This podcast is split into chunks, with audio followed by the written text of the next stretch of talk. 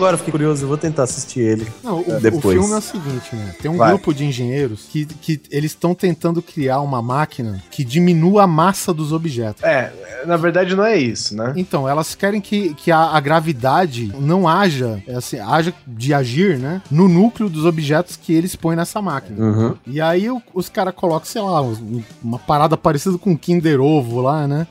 é. E aparentemente funciona, né? Só que o que acontece? Ele descobre, cara, que na máquina tá se formando um fungo lá dentro. Da máquina. É, só que é uma parada grande, assim. Aí eles vão analisar aquela porra, levam pro laboratório e o cara fala, velho, eu já analisei, já vi o fungo desse daqui, cara, mas bem menor, cara. Pra ter formado uma porra dessa na, na máquina, eu chutaria que, é, que, é, que esse fungo foi formado em 5, 6 anos. Uhum. E ela ficou tipo dois dias. E aí o cara fala, cara, não é possível, será que passou esse tempo? E aí os caras jogam a porra de um relógio lá dentro. E eles conferem que realmente tem a diferença, né? E aí começa essa porra, que os, ca os caras começam a estudar um meio de, de fazer uma máquina maior pra eles entrarem. Não, mas esse negócio do, do ponto A ao ponto B, no loop no ponto B pra voltar pro ponto. Nossa, É velho. bem confuso, cara. É bem Vai se confuso. foder. Não, velho. e é interessante é o seguinte: tem no começo do filme, quando o cara vai trocar ideia com o outro que tá sentado no banco da praça. A- Hum. aquele cara que tá sentado no banco da praça no início do filme é um cara da linha do tempo do final do filme. Então, Ah, é, porque eu Tá, não, tá, não, tá. não consegui sacar, velho. Neto, o Oliver tá falando de um jeito como se fosse assim. Não, é- não é Como, óbvio. se, fo- não é como se óbvio. fosse um negócio assim, tipo, você fala, caralho, é isso. Não, o cara fala isso, aí acontece isso, aí de repente eles estão vendo um cara jogando basquete com o outro lá, nada a ver. E aí o cara vai falar A, o cara responde B, aí você fica, porra, eu acho que eu tava entendendo, mas parece que mudou tudo, E, e caralho. o começo do filme, cara, é Uhum. só é só termo técnico, mano. Nossa. Parece que os caras ganham, ganham milhões, mas não dá pra provar, não dá pra dizer se ganharam ou não mesmo, porque os caras ficavam não sei o que da bolsa, mas não dá pra dizer, porque os caras vivem numa merda lazarenta o tempo inteiro lá, estão naquela casa desgraçada lá. Aí os caras vão pra um hotel que eu não tenho, não entendi o porquê de ir pro hotel. Pra eles não, não se cruzarem com a outra, a, a dupla deles, né? Então, mas quem que é essa porra dessa dupla, cara? Eles, e na Eles outra aonde? tempo. Que, mas por que, que eles estão junto? Eles não podem interagir, então eles, eles têm que Mas diminuir. Por que, que eles não podem porque interagir? eles têm, que demo- eles têm que diminuir a chance ao menor nível possível. Nossa, velho. faz sentido. É, é o que o Doc Brown falava. Você não pode interagir, entendeu? Você não pode fazer nada com que você se desvie aquela linha do passado pro futuro, cara. Essa- Então, mas os caras estão no hotel e aí os outros dois estão no hotel também. Aí o pai do, do- do- do- da mãe, do, da esposa do cara lá Não, é, entra em coma do nada. não, é o seguinte. A viagem no tempo exige dos caras. Hum, Então eles têm que tomar as paradas, eles vão com um tanque de oxigênio, isso. eles, eles tomam uma droga que reduz o me- metabolismo. Isso. E pelo que eu entendi, esse futuro sogro, né, porque era o pai da namorada de um dos caras, Isso. seguiu eles e ele era investidor dos caras. O cara, o cara descobriu essa parada, ele viajou sem preparo nenhum e tomou no c... no é é futuro. É Primer. É um Primer. filme, cara, é um É. filme independente, custou 7 mil dólares. O diretor é o ator também, e é de 2004. Em determinado momento vocês desencanaram de querer me explicar esse filme, discutiram do filme e eu boiei Não, não mais. tem aí. que Ô, explicar, Neto, é não assim, entendi ó, porra é nenhuma. assim, ó. Foda-se. Não, eu não faço. É, é, então, logo que vocês falaram o nome do filme, eu já me perdi. Eu não tenho que te explicar, porque eu não entendi bosta nenhuma, eu velho. acho que é foda que esse filme se assiste, velho. E você se sente um burro, velho. No Nossa, final, eu senti idiota. muito burro, cara. Gente idiota. A Carol virou e falou assim: e aí, terminou? Eu falei, terminei. Falou, e aí? Eu falei, não sei. eu não sei. Ela falou, ela falou, do que, que se trata? Eu falei, não sei. Como não? Você Tava subindo os créditos do filme, velho. Você só acabou de assistir. Eu falei, é, eu sei, mas eu não, eu não sei falar, velho. Depois do título do filme, eu já me perdi, né? Eu não sei nem porque chama Primer, pra falar a verdade. Né?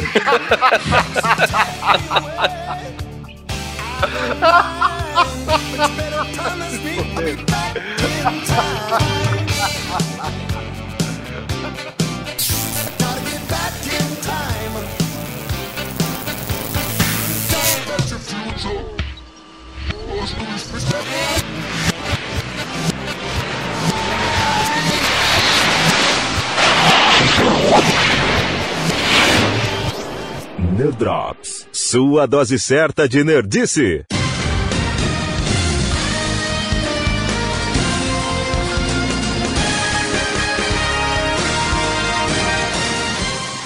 Pô, Guizão, tá, tamo muito atrás, cara. Vamos mais pra frente. Tá, avança, avança aí. Avança, avança.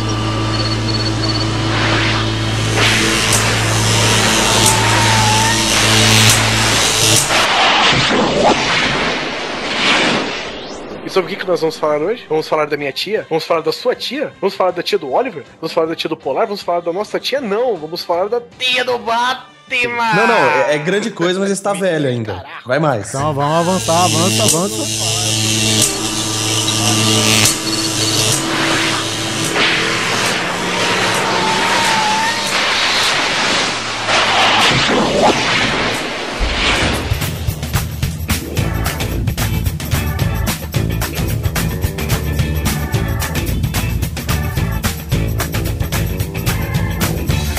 Grande Coisa. Um podcast que é bom, mas que também não é uma grande coisa. Agora sim! Olá, coisas e coisas! Aê! Tudo bem com vocês? Aqui é o Guizão e nessa mesa redonda, num vórtex temporal muito louco, estou com Oliver Pérez. E eu vim aqui para provar que De Volta para o Futuro é feito de apenas dois vilões, Doc Brown e Marty McFly. e Marty McFly e Simão Neto. É, voltamos no tempo ou só repetiu o post? Não, é. Ctrl C, Ctrl V do passado. E vamos falar sobre o que, senhoras e senhores? Vocês viram aqui que nós tivemos um problema no espaço, no fluxo temporal, mas nós já nos acertamos e vamos falar sobre máquinas do tempo, um Yeah. cruzeiro, uma viagem marítimo nas ondas do tempo. É, não só de máquinas do tempo, como distúrbios do tempo em si, né, cara? Como o tempo em geral, é. Sobre o E a, tempo. a viagem no tempo, que é uma viagem, né, cara? Essa vadia que nos persegue a vida inteira, não é mesmo? então sobe a música e a gente volta pro tempo.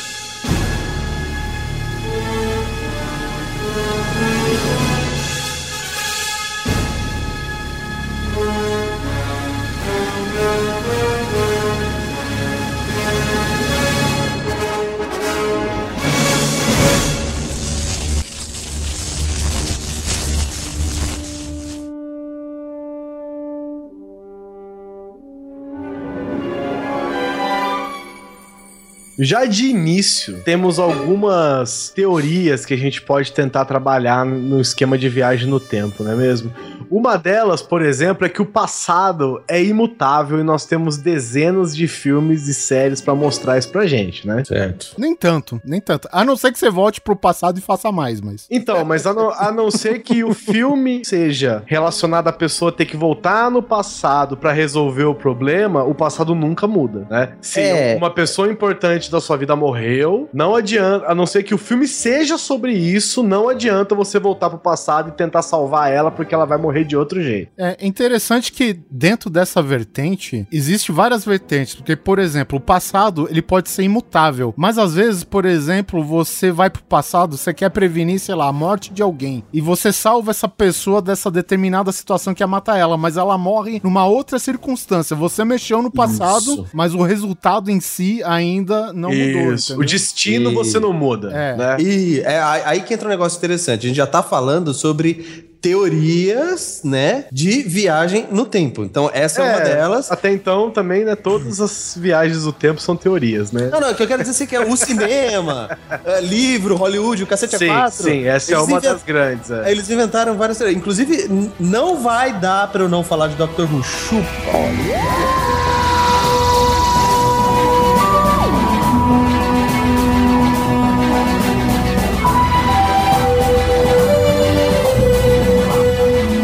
Já vou levantar uma bola. Exatamente esse exemplo que vocês deram é um episódio do Doctor Who, onde a, a Rose e o Doctor voltam porque ela queria conhecer o pai dela que morreu atropelado. Ele vira pra ela e diz: Olha, tudo bem, você sabe o que aconteceu, seu, seu pai vai morrer, nós vamos voltar, a gente vai ficar na esquina da rua, do lugar exato. Você vai ver isso, não vai ser legal, porque você vai ver seu pai morrer.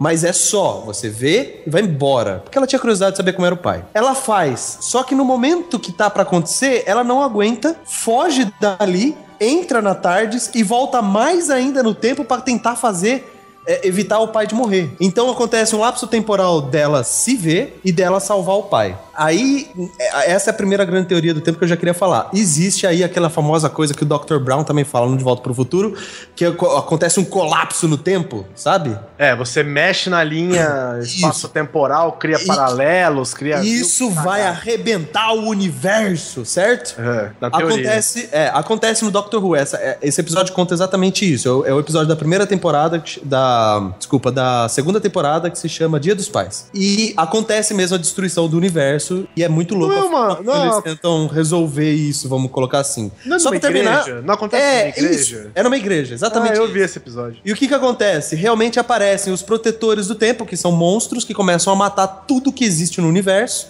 até que eles resolvem a, a problemática dessa, dessa, dessa explosão do, do lapso temporal, que é quando o pai dela, o pai da Rose, percebe que ela é a filhinha dele de dois meses de idade, e ele vê que a única forma de salvar todo esse lapso temporal é ele morrendo daquela forma. E até que a série é muito... tri- é- Esse episódio é muito triste e ele acaba morrendo atropelado da forma como tinha que ser e o tempo é consertado. Então, é, aí tá um primeiro grande exemplo do que o Dr. Brown sempre dá medo na gente. É, esse episódio, Dia dos Pais do Dr. Who, explica bem isso. É legal essa, essa teoria porque tem um episódio do Arquivo X, já que a gente tá falando de séries, né? Que é, é mais ou menos assim, não é tanto pra esse lado do, digamos, de você viajar no tempo, mas ele é aquele distúrbio do dia da marmota, sabe? Que todo mundo acorda no Sei. mesmo dia. Sei. Inclusive, né, um dos melhores filmes de viagem no tempo aí, né? É, a gente vai falar dele também. Viagem no tempo não, distúrbio temporal, vamos dizer assim. Ah, mas ele volta pro passado todo dia. Sim, então, Então, é outra teoria de, de- de viagem no tempo. né? É, e, e o que eu acho legal desse episódio do Arquivo X, o, Arquivo X tem mais dois episódios que eu vou citar ainda, mas esse é interessante, cara, porque, primeiro, ele chama segunda-feira o episódio, que é o, o dia mais merda que você tem, né, cara? Eu sei. Então, tipo, Esse é é a definição de inferno, você sempre acordar na segunda. na segunda-feira. E, é- e é interessante que é o seguinte, cara, o Mulder, ele acorda, a ca- o colchão d'água dele furado, a água transpassou pro nível de baixo, tá o vizinho reclamando, molhou o celular, que queimou o celular, então ele não despertou, chegou no FBI lá no... como que chama? Os headquarters lá do FBI. Bom, enfim, ele chegou no quartel-general do FBI atrasado, tinha que pagar as contas, fazer e não sei o quê. Só que é o seguinte, cara, e, e aí ele chega na porra do banco pra depositar, nem lembro o quê, e tem a porra de um assalto a banco que dá tudo errado e o cara se explode com todo mundo lá dentro, o assaltante, né? Ele viu que dá, vai dar merda, então todo mundo vai perdendo aquela merda. E aí o que que acontece? É, nesse episódio, começa exatamente co- acontecendo tudo isso, né? O Mulder acordando com o pé esquerdo numa segunda-feira, se isso é possível. E ainda por cima, a namorada desse criminoso que fica do lado de fora do banco, no começo do episódio ela tá recitando todos os passos de todo mundo, sabe? Fulano vai acontecer isso, né? Vai acontecer isso, aquele fulaninho vai fazer isso e bum, explode tudo, né? E, e tem uma hora, velho, que assim, o episódio repete essa cena do Mulder acordando atrasado, colchão d'água furado, caralho, por não sei quantas vezes, né? E tem uma hora que a mina olha pro, pro Mulder, né? Ele indo pro banco, e o Mulder dá uma olhada, tipo um déjà vu, assim, como se ele já conhecesse a menina, a, a moça, né? E ela falou: opa, esse cara é a primeira vez que tá fazendo isso. Dizer, tinha que ser o cara, né? Que qualquer mísero detalhe ele percebe, né? Então, tipo, é, tem uma mina lá que já tá vivendo esse dia várias vezes Várias e ela vezes. notou a diferença que é o Mulder. Exatamente, cara. Certo. E, e justamente a resolução desse episódio, o Mulder e a Scully, eles morrem dentro dessa explosão lá no banco, né? E ela salva o dia é, se sacrificando. No final das contas, ela morre e o tempo volta ao normal, cara. Ela, a mina, É, a, tava caso, presa lá. A, a, a moça, que era a namorada desse criminoso, né, que explode todo mundo lá no banco, ela que era, digamos assim, a variável no tempo, né, que tava desajustando a parada Ela toda. que, tá- ela que tava variando lá no rolê, né? A partir do momento que ela foi lá e, e aceitou a morte, cara, tudo começou a andar bem. Ah, tá. Então, tipo, ela que tava travando toda a relação temporal, ela tinha que morrer. Que nem essa história que você contou aí do, do Isso. pai que se sacrificou, né, e... enfim. É, é que é interessante isso daí, porque eu acho que é, faz, é, é- é a mesma teoria, muitas aspas, do- de viagem no tempo, né? No, no, na na- no universo do Doctor Who, ele diz assim: existem fatos temporais na história que são imutáveis, né? Então, por exemplo, ele, ele tem um episódio onde eles vão pra Pompeia, e aí você descobre o que, que aconteceu com o vulcão, por que, que ele explodiu, tá, tá, tá, tá, tá, tá, tá. A companheira do Doctor na época faz de tudo pra evitar que o vulcão entre em erupção, porque seria possível. E ele, não, não pode, porque isso é uma invariável no tempo história, isso não pode ser mexido. E eles passam o episódio inteiro tentando evitar e chega no ponto final do, do, do- da história, você vê que realmente não importa o que eles fizessem, e, acaba- no fim acaba na mão do Doctor, ele que tem que tomar uma escolha entre explodir a Pompeia e, e, e acontecer o que aconteceu mesmo no fato histórico, ou liberar elementais de fogo no planeta e a foder com a Terra inteira. Então, eles trabalham com essa dinâmica de que existem pontos históricos que são imutáveis, tipo Pompeia é um deles, e dentre outros vários. É legal que ele cita pontos do futuro, isso é bem maneiro, assim. Então, tem pontos históricos que não podem, não vão ser mexidos por mais que você tente. Seria tipo isso que o Guizão falou de destino, né? Não, e que você vai fuder mais ainda, né? Ah, é, é. No Se caso, você tentar, você vai acabar. É tipo ferida aberta, saca? É melhor não mexer, deixa cicatrizar assim, vai ficar cicatriz.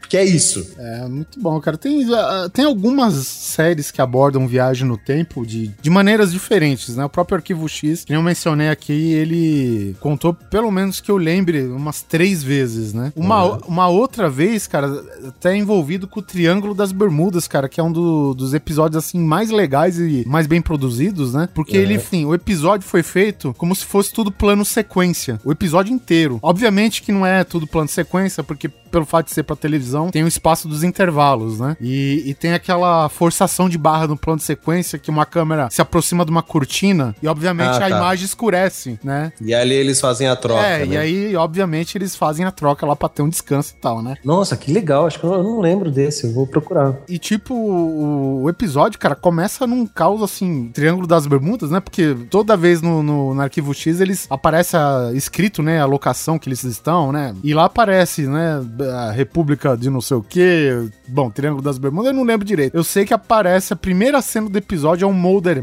cara, boiando a deriva. E começa o episódio assim, velho. Que louco. E aí o, o Mulder, cara, ele consegue encontrar o navio Queen Anne que desapareceu no Triângulo das Bermudas em 39. E é o legal, cara, que esse cara faz tudo um plot de uma invasão nazista no navio, que tá o cara que simplesmente inventou a bomba nuclear lá dentro, né? A bomba atômica. Olha. E obviamente eles estão atrás do cara. E o Mulder tá lutando contra tudo e todos, né? Porque ninguém acredita que ele veio do futuro, caralho, né? E, e, e, assim, é o legal que todos os personagens que estão lá dentro são o elenco todo do Arquivo X. A Scully é, é mais ou menos que uma acompanhante, se eu não me engano, é o Oppenheimer, né? Tá lá o, o canceroso, ele é o nazista Mor lá, que tá comandando tudo. Então, é, essa parada é bem legal, assim, os caras aproveitar todo o elenco do, do Arquivo X pra fazer vários papéis do passado, enfim, e todo, tem todo esse esquema de direção estilo Hitchcock, né? E, esse plano de sequência que é muito bom. Não dá pra falar muita coisa aqui, que é muito spoiler, assim, logo na cara. O episódio vale a pena ser visto. É o terceiro episódio da sexta temporada do Arquivo X, cara. Vale muito a pena ver. Tá anotado aqui, vou ver agora. Tem na Netflix, né?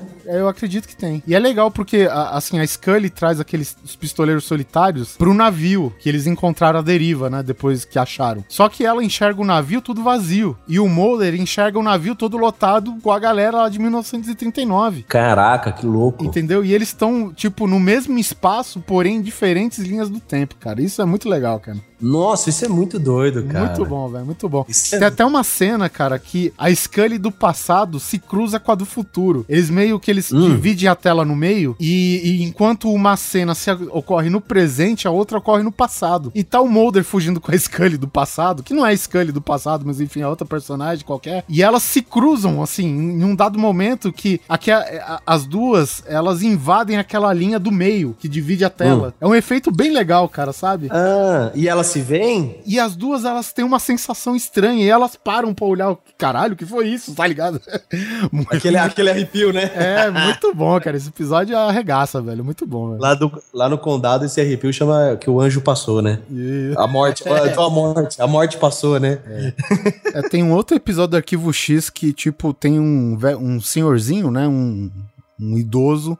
Que ele, aos poucos, ele tá matando alguns cientistas que estão envolvidos em, no estudo de criogenia. Por, por algum acaso, ele mata esses caras, esses cientistas, com um composto que congela os caras na hora. E aí uma das cientistas lá descobre que o composto que está sendo usado sequer foi inventado ainda, que é justamente o tema da pesquisa deles, né? Aham. Então é mais uma menção honrosa assim, né? Vale a pena ver esse episódio inteiro, ele é bem velhinho. Esse episódio. E, e no final é comprovado que o, o velhinho, né, no caso, é um dos cientistas lá em sua juventude. E a pesquisa da criogenia, né, é um ponto-chave aí da pesquisa da, no, no fato da viagem do tempo, né, nessa história do arquivo X. Então o cara volta no tempo pra impedir todo mundo de criar esse composto, porque no futuro deu merda. É, é outro episódio interessante do arquivo X. É só, só é, assim, um pequeno, não sei se é disclaimer que a gente pode falar. Muita gente pode falar, ah, porque existe aqueles supostos casos de que foram flagra- flagrados aí, supostos viajantes do tempo, não sei o quê. A gente vai deixar isso pra um outro cast, né? Vamos só dedicar esse daqui pro, É. pro entretenimento, né? Ah, você tá falando de viagem no tempo real? E- isso, é, supostamente reais, né? Tô aprendendo. Supostamente, gente. Como aquelas fotos que aparecem em livros, né? Isso. Tem um cara que, tipo, tá em 1930 e não sei o quê. Aí o cara aparentemente tá segurando o celular. E de óculos escuro. É, então é coisa assim. É isso aí.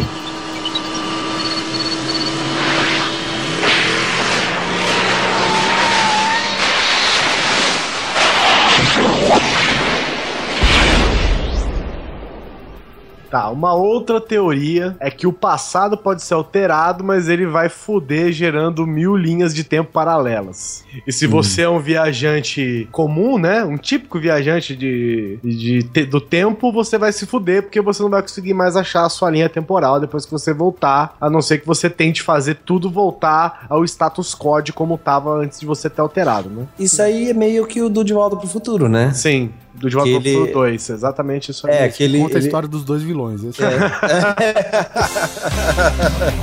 Que é engraçado, né? Que eu digo isso pelo seguinte fato. Acho que é no 2, né? Que o, o Biff do futuro dá aquele almanaque com resultados, né? Da, Isso, dos do esportes passado. pro bife do passado, né? E aí ocorre o problema que o quê? Que a partir do momento que o. Não, não, não, peraí, Oliver. O bife de agora dá o almanac É, desse ano, pro o bife bife, de... Ah, sim, O sim. bife de agora É. dá o... Esse ano não, do ano passado.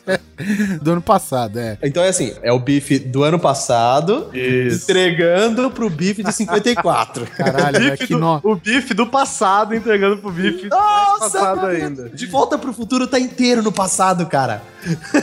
É foda, cara. Dá um nó na cabeça isso. O bife É, do né? passado, o bife mal passado. Cara, é o seguinte. O... Aí o que acontece? Gera toda aquela, é, digamos, a partir daquele ponto que é entregue o almanac com todos os resultados, né, do- dos esportes até do ano 2000 pro bife, automaticamente se cria, automaticamente não, mas a partir do momento que o bife começa a fazer uso do almanac, é criada aquela linha paralela, né? Ó, a linha do tempo que o Marty e o Doc Brown pertenciam, né? É, é linha, do- é linha paralela pra quem viaja no tempo, né? Sim, Porque é a linha, teoricamente, é a realidade do Marty McFly. né? Não é outra realidade. A realidade dele e do Doc Brown. É que eles, por viajar no tempo, eles acabam premiando entre outras realidades. Exatamente. E aí daquela merda, o Biff vira padrasto do, do Marty McFly. a a mãe do McFly do, tá com. Tá com aquelas estilo perua siliconada, velho, sabe? Não, e o Rio Valley vira um deserto, um Mad Max do Vira. Detroit, né?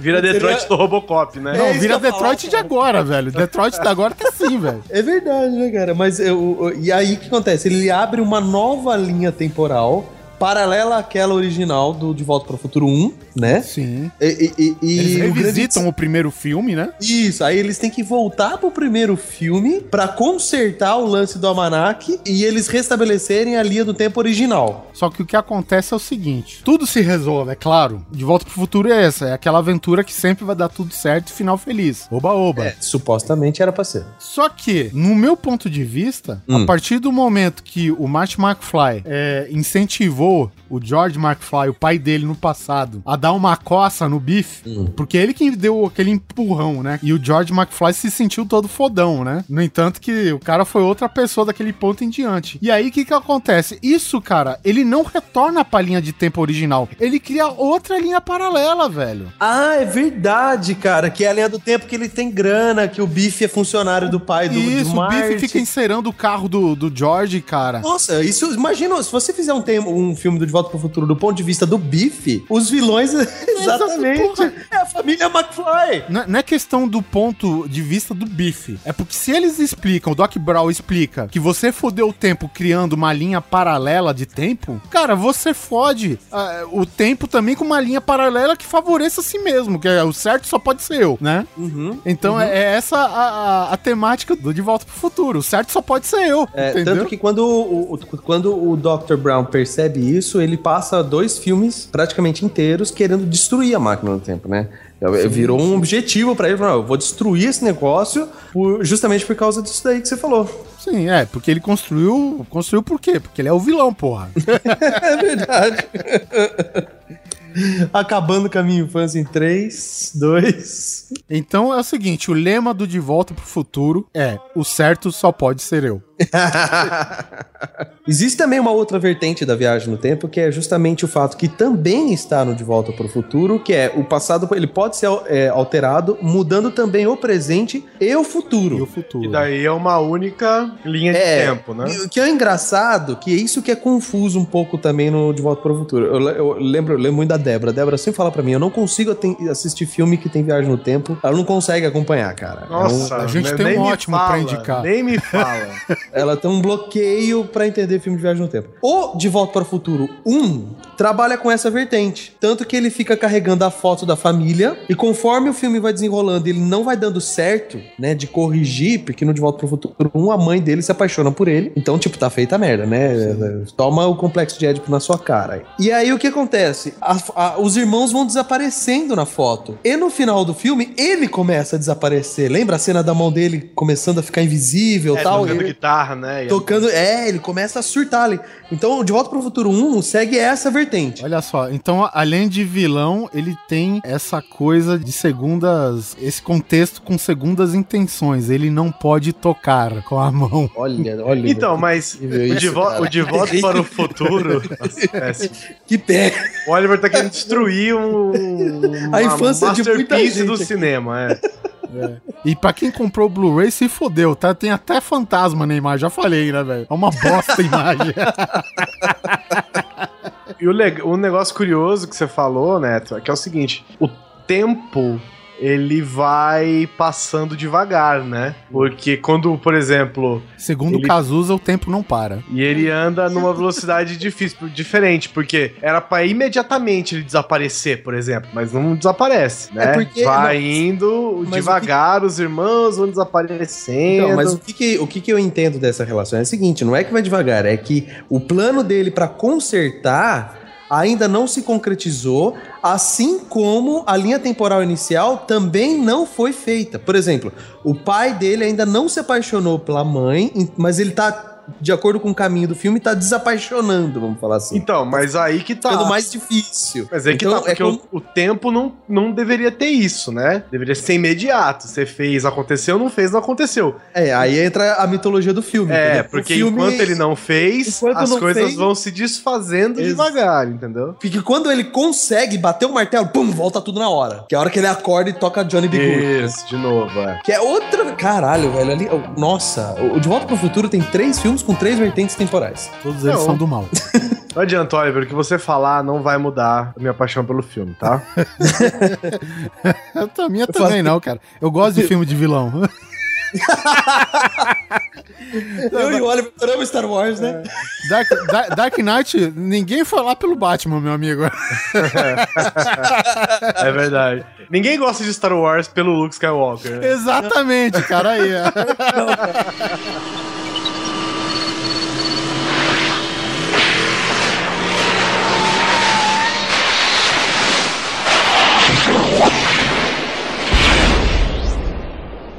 Uma outra vertente do tempo também é que você só pode ir pro passado, né? Porque o futuro ainda não, es- não existe, né? O futuro não existe ainda. Então você só pode ou ou, né, alguns filmes inclusive que a gente já que a gente já viu, é você só pode ir até o momento em que você criou a máquina ou que você fez a primeira viagem no tempo. Então se você criou, sei lá, fevereiro 1970. É, você só pode ir até o dia X de 1970. Como se a máquina fosse um marco temporal que permitisse Isso. essa viagem. Você não pode nem ir pra frente, Nem, nem. nem passar de 70. Exatamente. Olha interessante essa. Conhece? Cita um aí que é assim. Eu acho que aquele filme do. Oliver, aquele filme do Ethan Hunt. Aquele que ele faz vários personagens. Isso. A gente indicou ele nos episódios passados com o Doug, inclusive. Isso. Ele, acho se eu não me engano, você não pode voltar antes do da máquina ter sido inventada, da viagem ter sido inventada. Alguma coisa assim. É, é bem legal esse filme, inclusive. É, é uma. É uma fa- faz todo um sentido você para pensar. Se, se realmente uma máquina do tempo existisse, talvez essa seria a mais próxima da realidade. É, por exemplo, se eu pensar, né? invento a máquina, sei lá, em 3 de fevereiro de no- 87, o dia que eu nasci, foi inventada a máquina. Você só pode viajar até 3 de fevereiro de 87. Ou, ou até, ou voltando até 3 de fevereiro de 87, ou de 3 de fevereiro de 87 até os primórdios da humanidade, por exemplo. Ah, então, era isso que eu ia falar. Também, Ah, você, outra- você só consegue voltar, mas sem limite pra voltar também. Isso, até. Predestinado, ou predestinado. Ou predestinado, isso. Olha aí. Ele tem um. Por exemplo, você, você tem esse limite de avançar. Entre aspas, aqui, né? Porque quando você viaja no tempo não existe presente. Uhum. Mas você só poderia viajar do presente até o passado. Então, se você fez a viagem no tempo em, sei lá. 31 de dezembro de 2014, você só, você só pode voltar até 31 de dezembro de 2014. Se você fez a viagem no tempo em 1 de janeiro de 2015, você só pode voltar até 1 de dezembro de 2015, baseado em você, é, você como viajante no tempo. Você sabe que você agora juntou uma coisa? Para pra pensar, na verdade, não existe presente, de jeito nenhum. É, o presente é onde você tá, né? Então, mas não existe, porque o presente ele é passado, porque não existe um tempo fixo, o tempo não para pra ser presente. O presente é o, o segundo em que você está vivendo. É, É antes, meio- é o uma coisa meio abstrata pra gente É, lidar. isso. Centelésimo de segundésimo, ele não existe, esse- o presente não existe. Tudo é passado. Tan, tan, tan. E tudo é futuro também, né? Se você parar pra pensar que o mundo é cíclico, que as modas voltam, tudo se retorna, as coisas vão voltando, o passado é futuro. Aí é outro papo esse aí, Neto. Caralho. velho.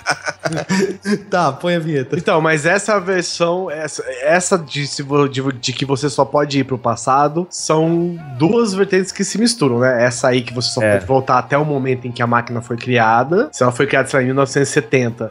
Não importa onde você esteja no futuro, você só pode voltar até 1970. E tem o negócio que assim, se você. Não importa se você criou a máquina, mas se você fez a viagem nesse em tal dia, você só pode ir voltar até tal dia. Tá. Você não pode ir até amanhã. Tem que voltar no dia que Uhum. você fez a máquina. Você tem que esperar o amanhã pra você poder voltar naquele dia. Então ele sempre vai estar, entre aspas, aqui, o limite é o seu presente. Né? Não tem como você avançar no futuro. Uma coisa que eu tava pensando agora é que a viagem no tempo também, na maioria dos filmes, mas alguns não fazem isso, que você desloca no tempo e no espaço também, né? As máquinas, elas se movem. Mas tem, tem um negócio, Neto. Você lembrou um negócio muito bom. É. Tem um, um, um gifzinho na internet que é é assim. de outra volta? Não. Esse aí já foi, esse é passado. É, passado. Ah, muito bom. Tem um gifzinho, tinha, né? Muito tempo atrás, um gifzinho na internet que era assim: a, a máquina do tempo tinha as coordenadas, mas ela não se movia, né? Então o cara voltava, tipo, sei lá, 12 horas. Não, não, não, 12 horas não, mas sei lá, dois dias no tempo e a Terra tava em outro lugar, né? Aí o cara se materializava no meio do espaço sideral, assim, morria na mesma hora do vácuo do espaço. Muito bom, velho. Ah, É, então, então, a, a porque- máquina, a máquina do tempo dele ignora tudo, então, né? É, porque Ela a fica gente tem que- parado no, fixo num ponto do espaço e Então, não da mas Terra. né? A seja, gente tem que calcular, né, que a máquina ela tá em movimento, porque quando a gente viaja no tempo, a gente tá mexendo com grandezas que são muito maiores Sim, é. do que as nossas. Aí, né? aí é meio relativo, né? Ah, por exemplo, se a gente for falar da máquina do tempo, a clássica máquina do tempo do H.G. Wells, né? Do Herbert George Wells, que é o livro de 1895, um livro aí novinho. né? É, a máquina do tempo que ele cria, que ele supostamente cria, porque o personagem ele só narra, né? O que, Aham. o que, que ele passou, né? No, no futuro, é que a máquina ela fica presa num ponto fixo da Terra. E enquanto ele acelera o tempo, aí a máquina, e a máquina dele não é aquela, naquele estilo ah, certinho, você digita alguma coisa, uma data e tu vai certinho. Não, é uma alavanca pra frente e pra trás, entendeu? Uhum. Então Fizeram um filme, né? Fizeram dois filmes, né? Tem um de Tá. 1960 e tem um mais novo que é de dois, mais novo, de 2002. É. Mas, é, Esse de 2002 eu vi, que é, inclusive era dele que eu tava pensando quando eu levantei essa bola do, do tempo e espaço aí. assim, ele tem umas vertentes experiências diferentes é por causa do, do conceito que a gente tem, não de, de, de viagem em tempo em si, mas do conceito diferente de, de, de sociedade, digamos assim, Hum. né? Aquela Uhum. coisa que a gente falou nos casos de James Bond, que cada filme em cada época é uma coisa, né? E hoje é totalmente coisa por causa da, da, da evolução da sociedade, né? Então, por exemplo, ah, o, o personagem do, do livro, que não tem nem nome, ele só se refere como viajante do tempo, ele vai pra muito pro futuro. Eu não entendo porque ele não vai um pouco mais pro futuro. Tipo, não sei porque ele não vai pra 2015, por exemplo. O personagem ele vai pro ano de 802.701. Nossa. Não, eu entendo. Entende por quê? Olha, mas se tivesse uma máquina do tempo, você ia querer avançar pra 2020? Não, mas a gente tá falando que no tempo dele era 1895, Guizão. Ou seja, se ele colocasse pra 2015, já era bem à frente pra ele. Eu sei, velho, mas é legal você ir pelo menos mil anos no futuro, velho. Ah, eu, eu, ó, eu vou jogar real. Se eu tivesse a possibilidade de viajar, eu não ia subir 100 anos pra frente. Porque, ah, pensa, 200 anos pra cá, mudou bastante? Mudou, mas vamos mil, caralho. Eu quero ver aliens. Porque 200 anos você consegue enxergar um pouco do seu mundo no mundo que tá. Sim, Né? sim, sim. Agora, mil anos não mudou, mas meu irmão, mu- mudou tudo. As pessoas já estão Mudou. azul já, sei lá o que aconteceu. É, isso que é legal. Mas o, que eu- o principal fato que eu acho interessante, que eu quero lembrar desse filme, é quando ele faz a viagem no tempo, ele faz essa cena como se a máquina não viajasse no espaço, mas na verdade ela viaja junto com a Terra, né? Justamente por causa disso que o Guizão falou, para o cara não parar no espaço sideral. Exatamente. E passa aquela cena super rápida, assim, de fundo. A, a- a máquina parada, assim, na- em primeiro plano É, na o, ca- cena. o cara tá dentro de uma bolha temporal com a máquina. Isso. Aí ele puxa uma alavanca. uma- é, parece aqueles carros Ford. Cara, F- é uma máquina a vapor, velho, do tempo. Isso. É muito louco, cara. Porra, uma É a cadeira de balanço do tempo, né? É isso. E, cara, tudo mudando em volta. Aí abre canyon, sobe montanha, aparece vulcão, desaparece planície, bicho passando. Isso que eu acho maneiro nesse, É, nesse e esse, filme. é, no caso, de- é porque essa cena ela tem uns efeitos especiais bem legais, cara. É, pra, na minha opinião, é o ápice do filme ali. Depois pode desligar já.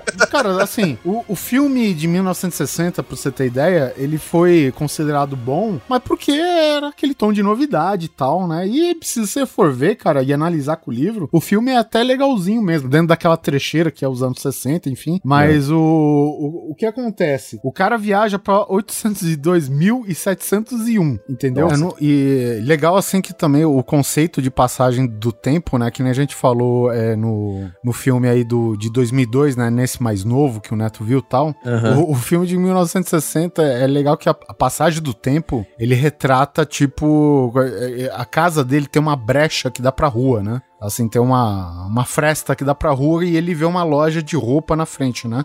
E na, e na, na vitrine tem uma, um boneco, né? Um manequim e tal. E, e, tipo, à medida que ele vai acelerando o tempo, cara, tu vê a, a passagem da moda, né? Porque, assim, é um filme de- dos anos 60, mas ele é retratado é, exatamente como no livro, né? Ele é do final do.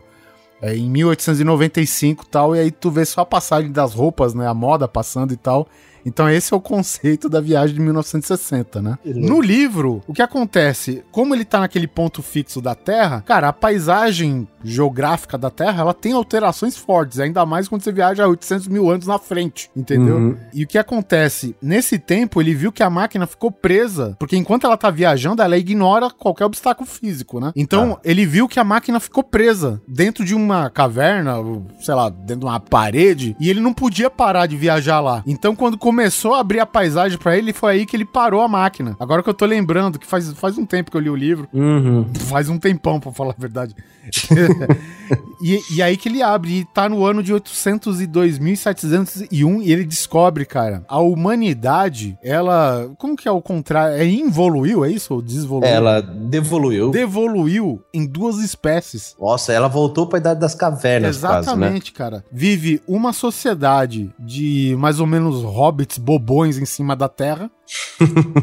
e vive uma sociedade de seres grotescos debaixo da terra que são os Morlocks. Isso, que são que usam esses idiotas de cima da terra como comida, né? É o gado, Ou seja, né? a galera que mora em cima são os Eloys, né? E os de baixo são os Morlocks, né? E Nossa. aí o que acontece? O Morlock, eles não sabem nem o que fazer com a porra da máquina do tempo, mas eles roubam ela, afinal. E o cara tem que se aventurar no subsolo. Ele faz uma amizade até... Eu até acho interessante, né? Porque, porque tipo, eles são como... Os Eloys são como crianças, né? E aí, tipo, fica meio feio, né? Um adulto ficar com uma criancinha do lado o tempo todo, né? Vem cá, senta no colinho. Então no filme, nos filmes já não tem isso. Os Eloys, desde o filme de 1960, são tipo adultos é, arianos bobões, né? É, basicamente é isso. E qual que é as vertentes, né? Como em 1895 muito se falava de classe operária, né? É, dessa diferença. Até hoje se fala, mas acredito que naquela época, até mais por questões até de em muitos lugares existia escravidão e tudo mais, eles separaram isso como tipo se a classe, digamos, a burguesia morasse em cima e a classe operária sempre fosse tipo é, mineradora, trabalhava em minas de carvão, essas coisas assim, né? Então, na cabeça do autor, né, do, do H.G. Wells, tipo, a humanidade a partir daí foi é, devoluindo, né? Tipo, quem trabalhava no subsolo ficou, quem trabalhava em cima ficou, mas ficou bobão também, entendeu? E no entanto que no, no subsolo tem máquinas, né, de,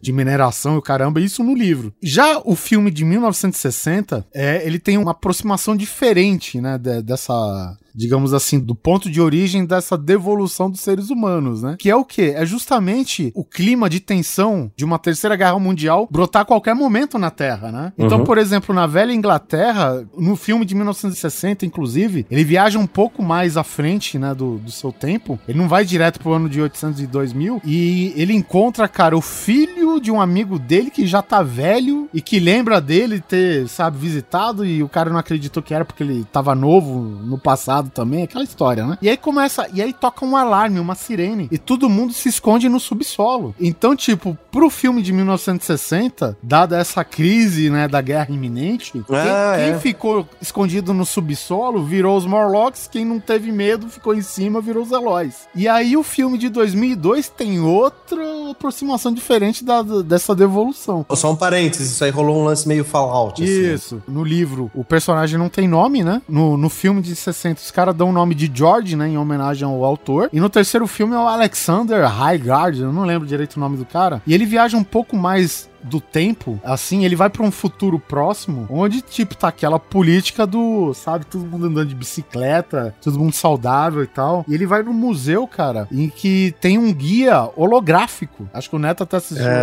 esse. E lembro, lembro. e ele fala: Ah, eu quero saber mais de viagem no tempo. Aí o, o personagem holográfico na. Ah, ficção, não sei o que, H.G. Wells, não sei o que. Falando, não, não, não. É termos práticos, né? O cara falou: Ah, impossível, caralho.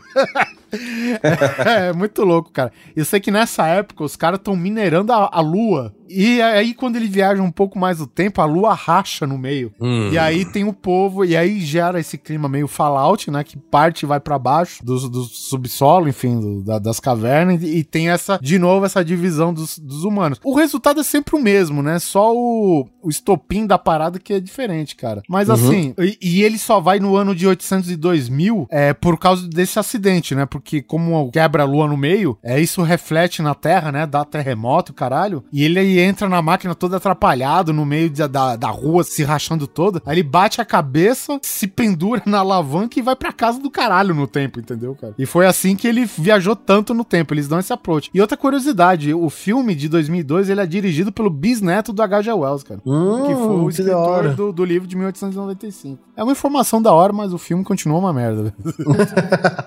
É, eu realmente também não curti muito, não. É. cara. É um filme que em 2002 você imagina que é mais pra vitrine de efeitos especiais e tal, né, cara? E a viagem É. no tempo do, do filme de 2002 é bem decente, cara. E tem essa coisa do Neto falar, a paisagem, né, vai mudando em volta, os prédios Uhum. sendo construídos, os prédios sendo derrubados, É, sabe? A- tirando a parte de que ele tem sorte de que ele ficou num beco, né, o tempo inteiro, né? Porque ele, tá- a chance dele estar no meio de uma parede, numa sala de estar lá é grande. Então, porque ele começa na casa dele, aí a casa dele some, ah, vira um beco e tal. E... É até interessante o Guizão ter falado desse lance aí da, da, da limitação, né, da viagem do tempo a- até o momento que a máquina existiu. Aham. A, a máquina do tempo, esse mais novo aí, que o Neto viu de 2002, não digo que é igual, mas tem, tem, tem uma passagem lá que O, o viajante do tempo ele discute lá com o Morlock More lá tal. Sim. E ele acaba descobrindo, cara, que, assim, o, o filme ele tem um estopim mais romântico, né? Essa diferença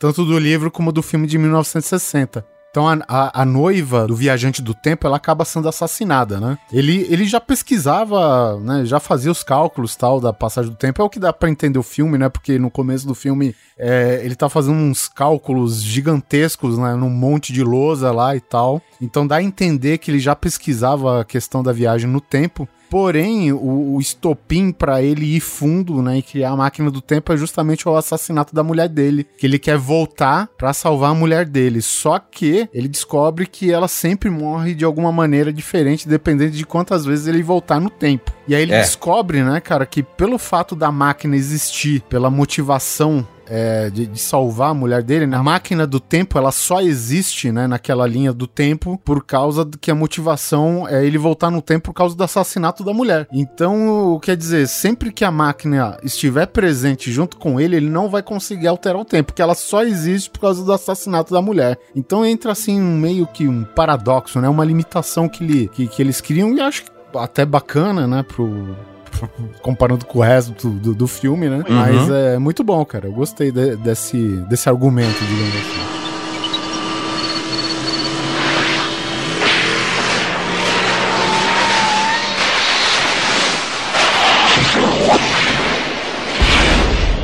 Se vocês pudessem viajar no tempo, o que, que vocês prefeririam? Ir pro passado ou ir pro futuro? Só pode escolher um. Acho que Caralho. ir pro passado, hein?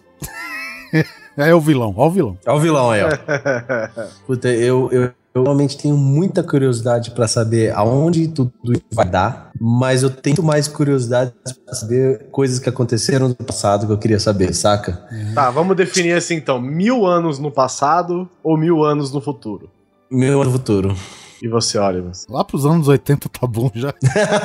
Só voltar antes da Mega Sena, né? Dá, dá uns conselhinhos pra mim. Porém, se eu pudesse voltar 2 mil, eu tenho muita curiosidade pra saber a história de Jesus de verdade, saca? Se eu pudesse voltar 2 mil e pouquinho, eu queria voltar pra ver. Isso então, é uma mas é boa. É porque, mas é porque Jesus, né, faz 2 mil anos um bom tempo, né? É, eu também queria voltar no dia que Moisés abriu as águas do Rio Vermelho pra saber qual é que é essa história aí.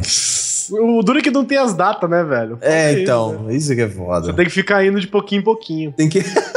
tipo antigamente, quando tinha fita VHS. É, exatamente. Porque não tem data, aqui né? Deu. Aqui deu. Não, não, aqui deu. Não tá escrito, tipo, em 3 de outubro de não sei é, que ano, Moisés. É. Não, né, velho? Aconteceu, não sabe, velho. Eu, eu chegaria para mim nos anos 80 e eu falaria para mim: calma, isso é só um chocolate. tá. Eu não ia falar nada, eu ia só chegar pra mim, sei lá, quando eu tivesse com 16 anos, ia chegar pra mim e falar assim: ó, você vai ficar assim, então pare o que você tá fazendo. não, se eu pudesse voltar aos meus 15 anos, eu ia com certeza falar, cara, não faça psicologia. Boa também. Outra coisa, brother, isso não vai rolar. Ou então eu chegava lá pra década de 70, chegava na mão do meu pai e entregava um roteiro de um filme que chamaria, tipo, Guerra nas Estrelas, alguma coisa assim. Não, cara, a gente ia comprar ações de Star Wars, velho. Que comprar ações de Star Wars? Cara, é isso que a gente vai chegar. A gente vai chegar nesse ponto sim, de ganhar sim. dinheiro, é isso? Não, porque se for a ponto de ganhar dinheiro, Oliver Pérez, eu volto. Eu quero, queria chegar em 1998, chegar pra esses dois caras e falar assim: quanto vocês estão precisando? 30 mil dólares? Tá aqui, 30 mil dólares, me bota como sócio permanente nesse tal desse Google aí que vocês estão fazendo. e pronto, é, é, de dinheiro que a gente tá falando, é isso? E você, então, você literalmente buscou o dinheiro, né? no Filho, Google. Eu, eu vou adquirir com, né? Eu volto no passado, invisto na bolsa antes dela quebrar, eu pego o dinheiro de volta e, sei lá, invento alguma coisa que no passado deu dinheiro, ganho dinheiro, vou pro futuro falar, então, quanto vocês estão precisando? É 50 mil dólares? Toma aqui e me bota como sócio pra sempre. Pronto, cara. Ah, mas a gente nem sabe se vai dar certo. Não, confia no pai. Vai que vai. então, eu, mas se eu tivesse que escolher, né? E vamos dizer que eu não posso alterar né, o passado nem o futuro e fazer isso, comprar o Google, iria pro futuro, cara. Porque, assim, e voltar, né? Não tô dizendo não é uma passagem única, né? Mas, cara, deve ser muito foda você saber como vai ser a gente daqui mil anos, cara. Então, é aquilo que eu falei. Mil anos, eu. Mil, até dois no máximo, eu queria ver qual é que é. O que, que deu? Que fim que deu essa porra? Mas tem tantos fatos históricos no passado que eu sou muito curioso para saber, que eu queria muito ver, que eu- se, se, for, se falassem pra mim, é, ó, é uma só que você tem, saca? Eu acho que eu acabaria voltando pro passado. É, Hum. Eu até, eu até, até, até tava falando aqui que seria ou pra ver a história real de Cristo, ou pelo menos ver se, o- se o cara existiu, ou trocar uma ideia com o cara, ver qual é que é. assistia a versão do, do Christopher Nolan, né? O Cristo Real. É, tipo, eu acho que ele seria um puta de um negão, cara, na boa. É um árabe, um árabe, pelo menos, né? É, um, é, uma pe- pelona, pele bronzeadão, assim. Ou dinossauros, cara. Dinossauros é foda. Eu não sei, cara, porque é foda. Qualquer um, cara. Se você pudesse ir um segundo pro futuro e voltar um segundo pro passado, você já ficaria na dúvida. É, né? É verdade. Mas, cara, eu é foda. Eu ficaria com o futuro, cara, porque porque assim, o passado é foda, mas existe. Tem É. livros sobre isso, tem tudo sobre isso. É, que, acurados ou não, entendeu? Acurados ou não, precisos ou não, você sabe as coisas que aconteceram. Tem Agora, o ideia. futuro, você não tem a menor ideia, cara. O futuro a Deus dará, né, meu? Entendeu? Não tem a menor ideia do que pode ser. Milhões, cara. Imagina quanta coisa diferente. A gente achando, sei lá, cara, que a. Pensando assim. Porque, é que eu falei, mil anos no futuro é tudo diferente. É. Então você pensando que, sei lá, o que, que vai ser do futuro? Será que as pessoas vão ter smartphones? Será que as pessoas vão estar usando carros híbridos? Às vezes você tá lá, velho, e já inventou-se uma outra tecnologia que mudou o rumo da humanidade, do planeta pra sempre, sabe? Deve Chip ser na cabeça. Não, nem chip, é outra coisa, entendeu? É, sei lá, um- um- descobriram que no nosso sangue tem uma bactéria capaz de, sei lá, Midichlorians. Fazer voar. é, voar e, sei lá, é, é, ele consegue armazenar, sei lá, se você tomar, não sei que, algum líquido na sua infância, você tem coisas no seu sangue que geram energia pra sempre, então nada mais não precisa de energia, porque as próprias pessoas são a própria energia das coisas que elas têm. Porra, deve ser animal, velho. Deve ser muito foda. Caralho, eu pensei num bagulho foda aqui. Né, então? Patente, já vai direto fazer a patente disso aí, ó. Vou fazer. Se você vê no futuro, fui eu. Tá. Se você tiver ouvindo esse cast no futuro e isso existir, saiba quem inventou. Imagina você chega lá, sei lá, ah, que língua eles vão falar? Às vezes as pessoas nem, nem se conversam mais por línguas, né? Língua falada, né? Às vezes nem são os seres humanos mais que dominam a Terra, velho. É outra, outra É mental, espécie, telepatia. parada. Tá, tá que nem o, o Frodo lá no De Volta pro Futuro, que o Martin McFly vai mostrar o joguinho de pistola lá. Ah, tem que usar Ah, as é. mãos ainda, que sem graça. Imagina, por exemplo, se a gente conseguisse decidir um, sei lá, artificialmente a gente consegue anoitecer a Terra. E aí, e aí não existe mais fusos horários, não existe mais é dia num lado, é noite no outro. Todo dia é dia no planeta inteiro, a noite é noite no planeta inteiro. As estações do ano são as mesmas no planeta inteiro. Nossa, não, isso é possível, vai cara. dar alguma Ah. merda. Alguma merda vai dar, velho. Pô. Não, às vezes já deu a merda, acertaram a merda e agora funciona direito. Tá certo. Não sei, entendeu? Tá certo. Caramba. Ah, lembrei, lembrei. O Oliver, o filme do Nicolas Cage, É que queria lembrar? É Isso, ele, ele, ele avança dois minutos na frente. Puta que merda. É. Bom, é, é uma vantagem, é uma vantagem. Ah, cara, mas é o Nicolas Cage, né, velho? Se você, por exemplo, pra uma Mega Sena, eu acho que não serve. Porque a Não. Mega Sena ela fecha um dia antes, né? É isso. Não serve. Mas num jogo de poker milionário, por exemplo, cara, é a diferença de você perder ou ganhar. Exato. Ele, ele imagina e visualiza N possibilidades de até dois minutos na frente. Então, é uma ideia maneira, é legal. Pena que é o Nicolas Cage que faz, mas tudo bem. É, mas tem a Jessica Biel, né, cara? é uma pena se você Vale pudesse tudo. prever, mas se você pudesse prever sempre um segundo à frente, deve ser uma merda, Deve né? ser uma merda. Ah, passou. Não, e não é só isso, porque, por exemplo, ah, você vai morrer daqui um segundo, então, tipo, você não tem o que fazer, velho. Você, sabe? Você não tem como É, você dar, sei lá, você vai andar e vai ser atropelado por um, um ônibus. Você só sabe que vai ser atropelado um ô- pelo ônibus um segundo antes do ônibus te atropelar, velho. Então você não tem nem como dar um passo pra trás, sei lá. não- É, É, não, rolê muito errado isso. muito sacanagem, velho. não, isso é muito errado. Você só ganha, sei lá, velho, um Joaquim Pô. Só isso que muda.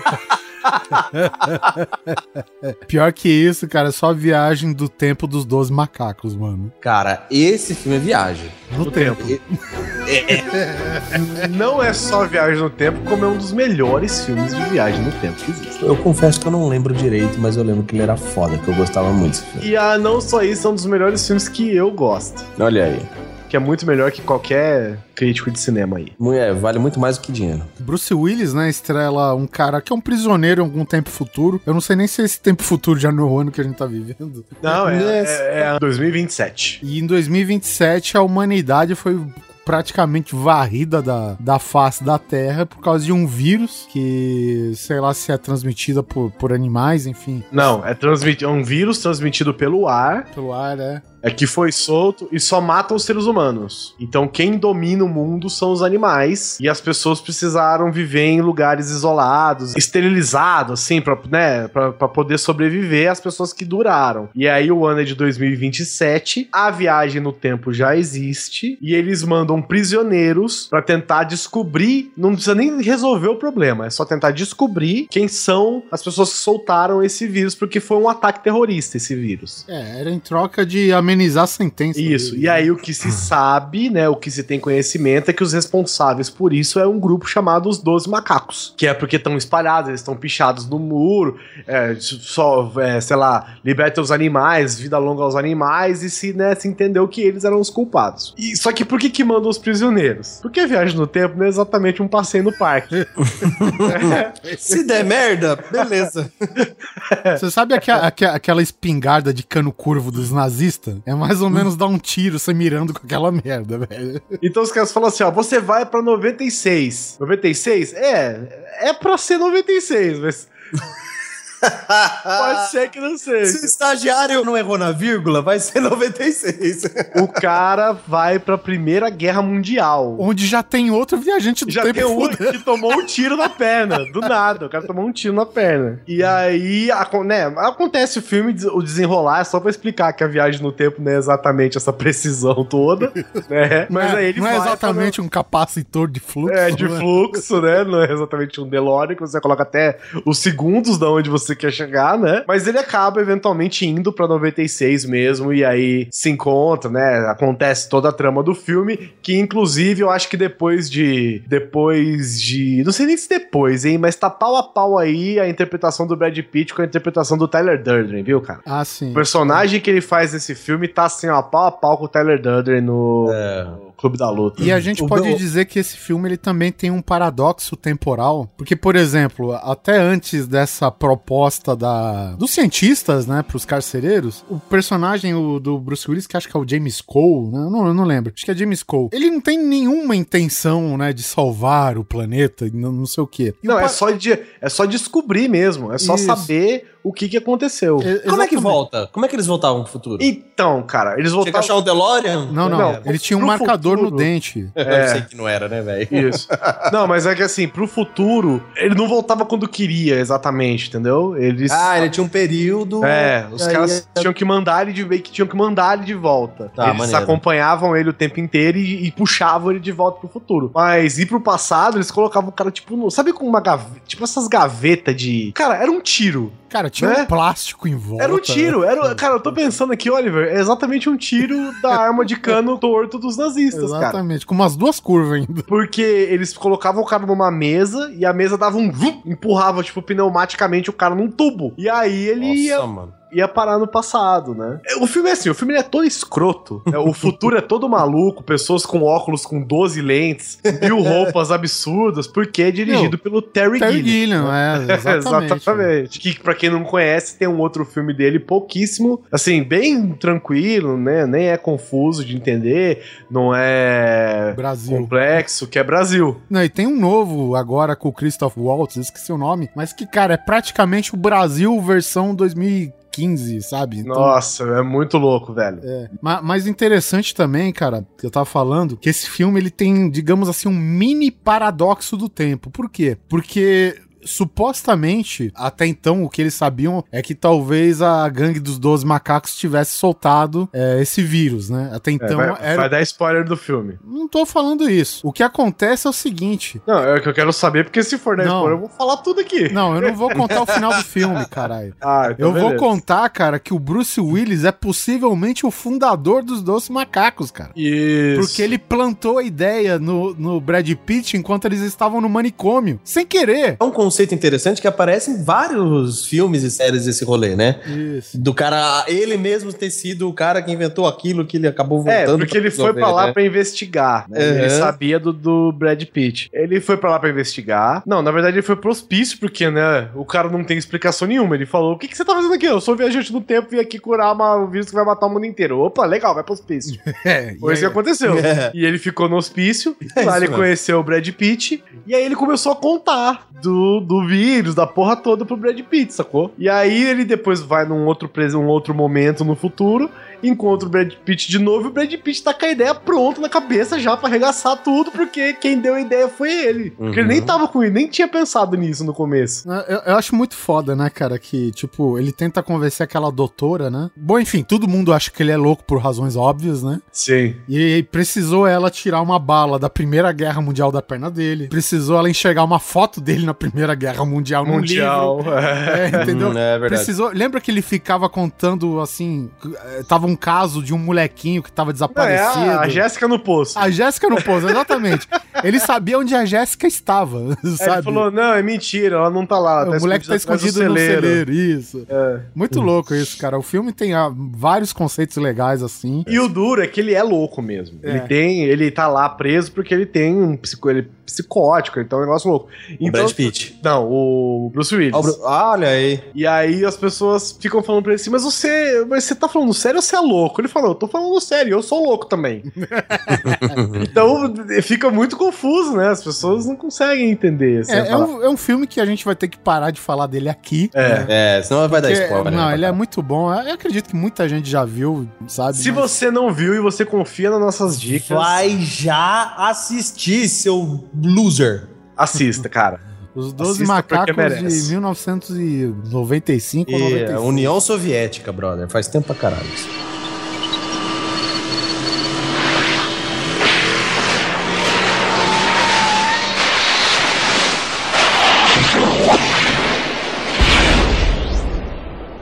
Nossa, efeito borboleta, cara. Nossa, assistiu até hoje. Mano, se tem um negócio que realmente é viajado no tempo, no sentido duplo da palavra viagem, esse negócio é efeito borboleta, senhoras e senhores. Você quem, quem é que assistiu? Eu assisti. Eu não vi. Tá, e agora eu fico meio assim de falar com o Guizão. Não, mas eu não vou ver. ah, lá. Cara, é Cara, assim. é como, é como o sexto sentido. Ele tem, é o filme que, se você não vê, ele tem validade. Depois não te interessa mais. Eu até concordo. E eu não É. preciso assistir pra saber o filme, que eu sei o filme já, de cor. E eu nunca vi. é, é foda. Você tá falando. É que nem Donnie Porque, assim- Darko. A gente assistiu, sei lá, uma, duas vezes, mas de tantos outros contar, a gente sabe, né? É, é que é, funciona assim o- a ideia do filme, né? Ele fala sobre a teoria do caos. Então ele fala, se você bate, se uma borboleta bate a asa no Japão, esse vento ele pode vir ganhando proporções no decorrer do planeta e se tornar um furacão lá nos Estados Unidos. né? Então ele, ele parte do princípio que pequenas coisas feitas podem se tornar algo caótico a nível mundial. Então o que, que o filme faz? O, o carinha lá, como é que ele chama que faz o Two and a Half Men agora? Aston Kutcher. Weston Kutcher, esse maluco, ele descobriu uma forma de viajar no tempo, só que ele não viaja fisicamente. Ele volta no tempo nas suas memórias, com a diferença em que ele consegue atuar naquela época com a consciência atual dele adulta. Então ele volta quando ele era criança em intervalos de tempo, que é exatamente momentos onde ele tinha, para as pessoas que estavam ali ao redor dele, é, convulsões, tipo ataque epilético. Então eram momentos cegos na história da vida dele, que ele apagava aquilo da memória. Só que nesses segundos, na verdade, era ele voltando no tempo interferindo na vida dele do passado com a consciência do presente. Só que então ele não vai fisicamente, é a memória, a mente dele que volta no tempo e, e- e age diretamente alterando o rumo da história. E aí que tá a merda. Qualquer coisinha que ele fazia no passado interferia no presente de uma forma com que o resultado daquela interferência fosse negativa pra ele. Então, qual que é o maneiro dessa viagem no tempo? Ele não viaja fisicamente, ele viaja mentalmente com interferências físicas reais e alterando a linha do tempo mesmo dele. Ele não, ele não cria universos paralelos. Ele muda sempre a mesma linha do tempo. É a ideologia do segundo de volta para o futuro. É, eu, eu gosto desse filme E, e teve um outro lugar que foi usado esse conceito também, que foi o episódio. Quer dizer, foram vários episódios, na verdade, mas quem trabalhou mesmo foi o episódio chamado A Constante de Lost, onde o Desmond. O, De- o Desmond. Bom, pra quem não assistiu Lost, ilha, escotilha na ilha, monstro de fumaça, fim. É isso. Rolha explosiva. Esse é Lost, expliquei. É, e no final, morte, quarta dimensão, espíritos. Dentro da escotilha, o, o Desmond era o responsável por, por algum tempo, né, ficar apertar os números pra dar aquela descompressão na ilha, né? Tá bom. Enfim, e teve uma hora que ele cansou e falou: Não, quero que essa porra vá pra puta que eu pariu, né? Literalmente. E o Loki acho que não deixava ele, né? Ele quebrou o computador. Aí ele mudou de ideia, cara, e teve um, um fail-safe button lá, que ele girou a chave, e a porra toda explodiu, uma mega explosão magnética, não sei o que. O céu ficou roxo. E a partir daquele momento, ele começou a ter vislumbres do futuro. Então ele começava a ver, tipo, ele começava a prevenir o Charlie de que ele não fizesse algumas coisas pra evitar que ele morresse. Ele salvou o Charlie não sei quantas vezes, né? Tipo, tá- tava um dado momento lá, todo mundo de boa na ilha, né? Sei lá, limpando peixe, lavando roupa, sei lá o que mais fazer. Jogando paciência. jogando gamão, né? de repente tá lá o Desmond do nada, pega um bambu, um taco de beisebol, né, do- da- das ruínas do avião lá, e faz um para-raio no meio da ilha. Aí, obviamente, né, todo mundo fica olhando. De repente, ca- cara, um- cai um raio bem no, na, na porra do para-raio improvisado dele, cara. Ele faz um, né, com fio de avião, a terra, É, porque ia cair um raio que ia matar alguém, né? O Charlie, exatamente. Isso. E, e até que, em dado momento, ele revela: Charlie, eu tô fazendo tudo isso porque toda vez nas minhas visões você morre. Você vai só- rodar. Você vai vai rodar. rodar. É, exatamente. E rodou. Terceira temporada, metade da série tá aí pra isso. Só que no depois, é, é, é, esse problema, digamos assim, ele toma uma, uma direção diferente. Porque é, acho que lá pela quarta ou quinta, acho que é a quarta temporada, que tem um episódio, esse episódio que chama Constante, é quando aquela equipe chega na ilha, né? Chega um pessoal de fora da ilha, A turminha do, do helicóptero lá, isso, né? E a partir do momento que o Desmond sai da ilha e vai pro barco que tá lá nas, nas, nas proximidades da ilha, não tá na ilha necessariamente, mas tá nas proximidades, ele começa a ter esse meio efeito borboleta, mas sem causar nenhum impacto assim no tempo, digamos assim. É. E- Ele é um mero espectador, digamos assim, né? Só que, tipo, ele acorda uma hora no presente e outra hora no passado, né? E, e, tipo, ele, e isso começa a danificar o cérebro dele, né, cara? Teve nego que já tava Isso. tendo esse efeito e tava morrendo, né? É. Ele revelou essa, essa porra pra um personagem lá. O personagem falou: Ah, você tá voltando no tempo? Que tempo você tá voltando? Ah, tô voltando, sei lá, pra 96. Me busca na faculdade tal, em 1996, e você fala é, a seguinte frase. Ele fala, ah, a Rose, não sei o que, bababá. Bom, enfim. Aí na hora que ele voltou no passado, ele correu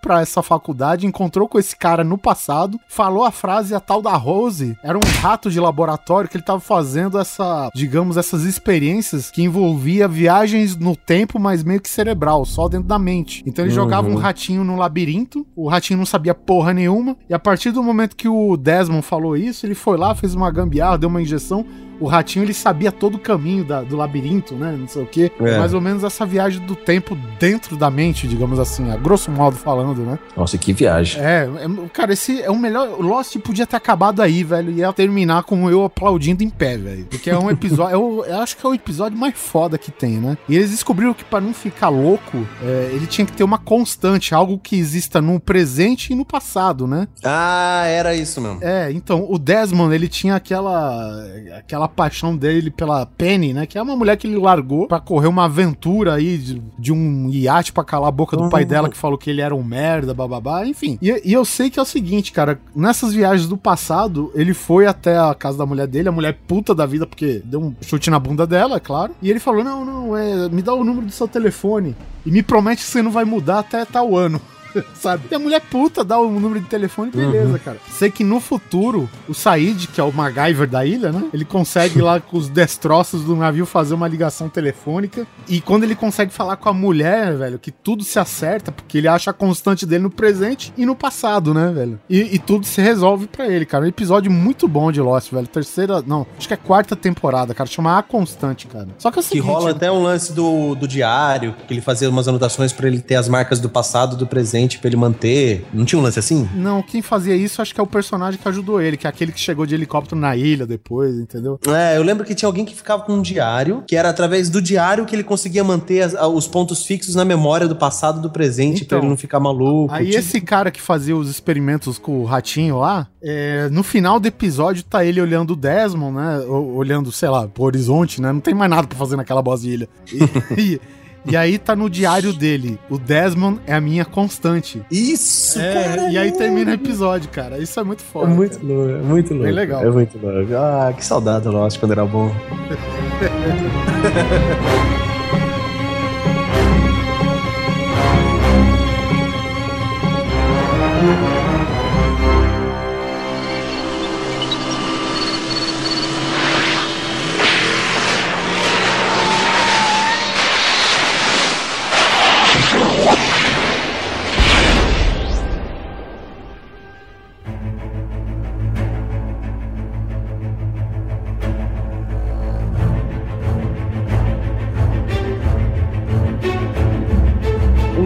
filme que trata a viagem no tempo de um jeito muito legal e com uma vertente que a gente não comentou até agora é Looper, cara. É filmaço. Looper é maneiro e ele tem um negócio seguinte, Oliver Pérez, que só agora, agora, neste momento, neste momento aqui que eu percebi, que diferente de todos os outros que tem essa paixão, né, é tipo assim, é um negócio romântico, a viagem no tempo, no Looper é um negócio, cara. Business. É, é, Ah, tem tô- CNPJ o rolê, entendeu? Virou, virou business, virou Não, mercadoria. virou- é, é, só que é business ilegal, não tem CNPJ não. Não né? importa. É, não tem CNPJ. É verdade, não tem verdade, CNPJ. Mas é business, sacou? As pessoas pagam pra isso. Não é, não é aquela coisa romântica, ah, como é o mundo, quero salvar meu, meu amor, eu quero salvar o casamento dos meus pais, eu quero descobrir quem meus pais são. Entendeu? Eu quero salvar a humanidade. Não, velho, eu quero matar o meu inimigo do futuro, manda ele pro passado e bof. É, porque Acabou. ele- eles criam naquela realidade louca. É claro, a viagem do tempo é, é possível, mas você esconder um corpo no futuro é impossível, né? É, porque o futuro ele desenvolveu-se de um jeito tão grande em que não tem como você desovar um cadáver mais no futuro. Exatamente. É porque todo mundo é monitorado 24 horas por dia, o sistema de vigilância é perfeito, todo mundo é encontrável, independente da, da- independente de onde ele esteja. Então, pra você conseguir desovar um corpo, você tem que mandar ele pro passado e alguém no passado é responsável por matar ele pra você e desovar num lugar específico lá. Então é um, é um negócio feito pra Pra mercado negro, pra máfia, exatamente. Agora, eu quero fazer uma menção honrosa, honrosa off topic desse filme. Sempre- Ah, do filme. Desse filme. É, o ator que faz o Bruce Willis, no- Bruce Willis novo, que é o cara que faz lá o Inception, Joseph Gordon-Levitt. esse cara, ele tá foda interpretando o Bruce Willis novo, cara. Não, ele tá a cara do Bruce Willis. Ele tá igual, tudo bem que rolou maquiagem. Ele tá com os trejeitos iguais. Então, mas ele é, tá com a interpretação igual ao do Bruce Willis. é aí tá que tá o ator bom, né? Tá Porque muito ele é um ator muito bom. cara. Ele é muito bom, cara. Nesse filme, eu, me, eu até, quando eu tava assistindo, falava, mano, tá muito Bruce Willis esse cara, velho. Porque o Bruce Willis é aquela coisa, ele faz sempre o mesmo personagem em todos os filmes dele, né? Não muda. O Bruce Willis é o Bruce Willis, é- ele não interpreta mais, ele E faz a, aquilo. a gente gosta dele assim. E é isso, não tem problema também. Eu gosto dele assim. É. Só que esse ator, ele imitou, entre aspas, ele interpretou o Bruce Willis muito bem, cara. Isso precisa ser levantado essa bola, porque É. foi uma coisa que chama muita atenção no filme, cara. Porque a maquiagem, se você for ver a maquiagem, ele não parece o Bruce Willis. Ah, ele lembra, assim. Não, mas assim- bran- o branco do olho tá igual, vai. Você tem que entender. Mas ele não lembra o Bruce Willis. Mas tem, o- tem uma cena específica em que ele tá conversando com o chefão da máfia. O Dumb lá, o que não é o Jim Carrey do Dumb and Dumber lá, que ele é o chefão da máfia. Ah, e tem uma sim. hora que ele vai falar com Jeff ele. Daniels. Jeff Daniels, isso. Excelente ator também. Ele, ele vai falar com o Jeff Daniels e ele tá sentado na cadeira e ele começa a fazer uns, uns, uns, uns expressões faciais que aquela hora você fala, meu irmão, é o Bruce Willis sentado ali, velho. É, Esse ator é bom demais. Do que se trata o Looper, tá? é. Juntando essa parte que a gente falou de que não se dá pra, né, desovar um, um cadáver no, no futuro, então eles mandam pro passado, que é uma, uma técnica meio que estritamente utilizada pela máfia. Existe alguém do futuro que veio pro passado que coordena uma galera de assassinos que são responsáveis por pegar essas pessoas. E a pessoa vem pronta. Você recebe uma mensagem num certo horário, você tem que estar em tal lugar, exatamente em tal lugar. E aí ele, o cara já vai lá, já estende o, uma lona no chão, fica lá de buenas, e aí ele tem um trabuco, né, velho? Ele tem uma arma que é mega velha é, é, e que ela não erra o tiro, né? A uma certa distância. Ela manda bala pra. Ela não tem menor precisão, né? Porque eles não, não precisam disso.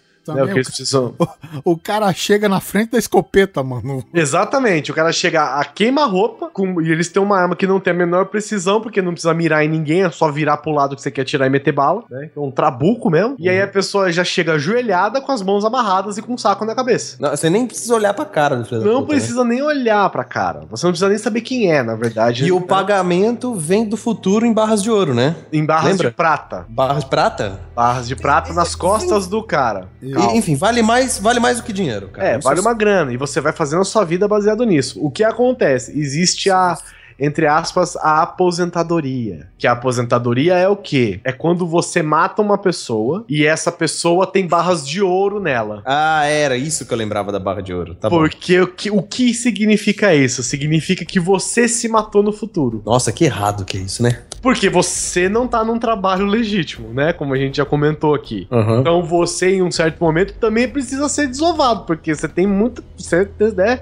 você testemunha. Então você se aposenta. hein? Aí o que que acontece? Você recebe um cara na sua frente, você mata. Se ele tiver ouro, porque fica colado nas costas do cara o dinheiro, a grana. E aí, se você mata o cara e é ouro, quer dizer que é você. Então você vai se aposentar dali pra frente, vai gastar a grana do jeito que você quiser, porque você sabe que você vai morrer desse jeito em algum momento. E aí o filme vira, tem uma reviravolta. Por quê? E, e é looper justamente por isso, né? Porque você deu um loop, né? Vo- Você acabou se matando, né? Você encerra a sua própria vida. e aí você dá um loop e a trama desenvolve no momento em que o Bruce Willis dá um jeito de não ser morto. Ele foge. E aí começa uma busca atrás dele, né? Pra se desenvolver motivos e tal, e o tal, que e tal. dá pra entender é que o Bruce Willis, antes de ele viajar no tempo, ele acha que ele encheu todo mundo de porrada e depois viajou, né? Porque ele veio sem capuz, vem sem nada, não foi isso? Isso, Sangrando e o caralho. E aí o, o, o Gordon Levitt, ele ficou, caralho, que porra é essa? Aí ele deu aquele vacilo É. e o Bruce Willis escapou, velho. É, e aí tem o desenrolar todo do filme, que é bem legal, inclusive. E tem uma das paradas que, assim, é muito foda. Porque o, o- o Bruce Willis novo, às vezes, precisa mandar uma mensagem pro Bruce Willis velho. Hum. E como que ele deixa uma mensagem? Como que você deixa uma mensagem pra você mesmo no futuro? Sendo que você está na mesma. no presente, né? Os dois estão na mesma época. O Bruce Willis novo, sei lá, é, se corta, ele, ele rasga o braço com uma mensagem. Ah, é e o verdade. Bruce aí, é. Willis velho do futuro tá com uma cicatriz. Do nada aparece uma puta cicatriz no braço dele com a mensagem. Já cicatrizado, já tudo velho, asqueloide, tudo arregaçando. E aí eles se conversam. Não, não, é- não acontece isso o tempo todo, tá? Mas eles se conversam meio que assim. E tem uma outra cena relacionada a isso que é muito do caralho. Que tem um cara desse que acontece a mesma coisa que o Bruce Willis, ele tá fugindo. A diferença é que pegam ele no passado. Porque os dois têm que fugir, né? Porque fode pra todo mundo. Uhum. Então eles pegam a versão do passado de um cara enquanto o cara do futuro tá fugindo. E aí você acompanha o cara do futuro fugindo. E de repente ele tá dirigindo, uma mão dele, tipo, a, a luva, sei lá, a luva cai e o a manga fica frouxa. Ele olha, o braço, ele não tem mais braço. E aí ele vai correr, aí ele tá acelerando o carro, o carro desacelera, ele olha porque ele tá sem a perna direita, aí ele começa a fugir, tá sem a perna esquerda, aí ele tenta escalar uma parede, a pare- o, o braço, o outro braço dele já era, o nariz dele começa a não sei o quê, ele acontece o negócio, ele abre uma porta, e aí dentro dessa porta estão os caras dessa organização desmembrando ele do passado. Nossa, que foda isso, É né? muito do caralho, velho. É muito do caralho. É muito foda, cara. E esse daí segue aquela vertente de filmes que uma alteração no passado não altera a timeline, ela afeta automaticamente o futuro, né? Isso.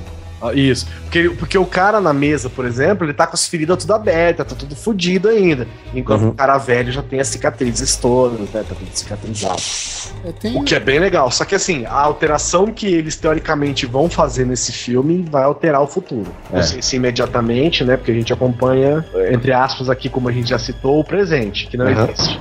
Então, é, já que a gente tava falando de Looper, não é exatamente uma viagem no tempo, porque quem viaja no tempo são as ondas de rádio, que é um conceito até interessante. Ah, lembra? O- é o, o veículo de, de comunicação, né? É a Exatamente. mensagem que viaja no tempo, na verdade. É. Tem um outro filme que é assim, Casa no Lago, né? A Casa no Lago é assim.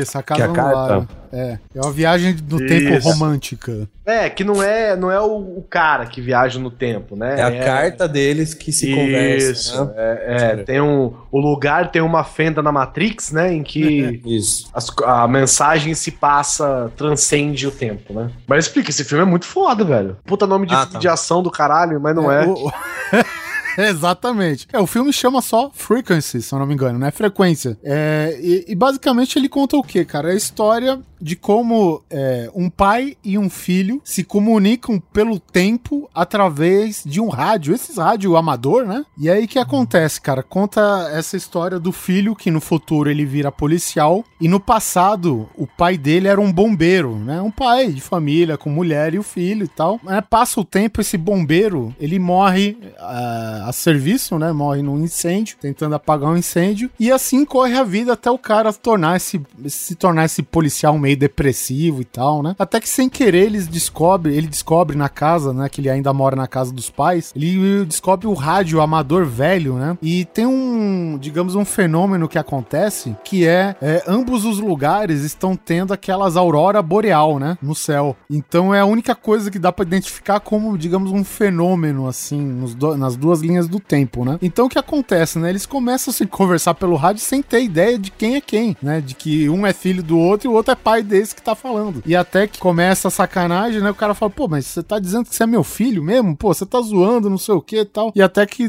né, eles cruzando informações, eles descobrem que estão se comunicando pelo tempo através das ondas de rádio, né? Então o que acontece? Ele, é, o, o filho, sabendo de toda a situação, ele consegue evitar a morte do pai no passado. Porque ele conta, cara, você morreu no incêndio assim, assim, assim, você ficou preso e tal, e vai acontecer um incêndio em tal lugar, em tal estabelecimento. E aí, velho, quando acontece o incêndio, o Dennis Quaid vai com o c... na mão, né, velho? Porra, é aqui que eu vou morrer, porra, tá ligado? Que e ele vai atrás de uma garotinha. É, vou me fuder, né? É, então.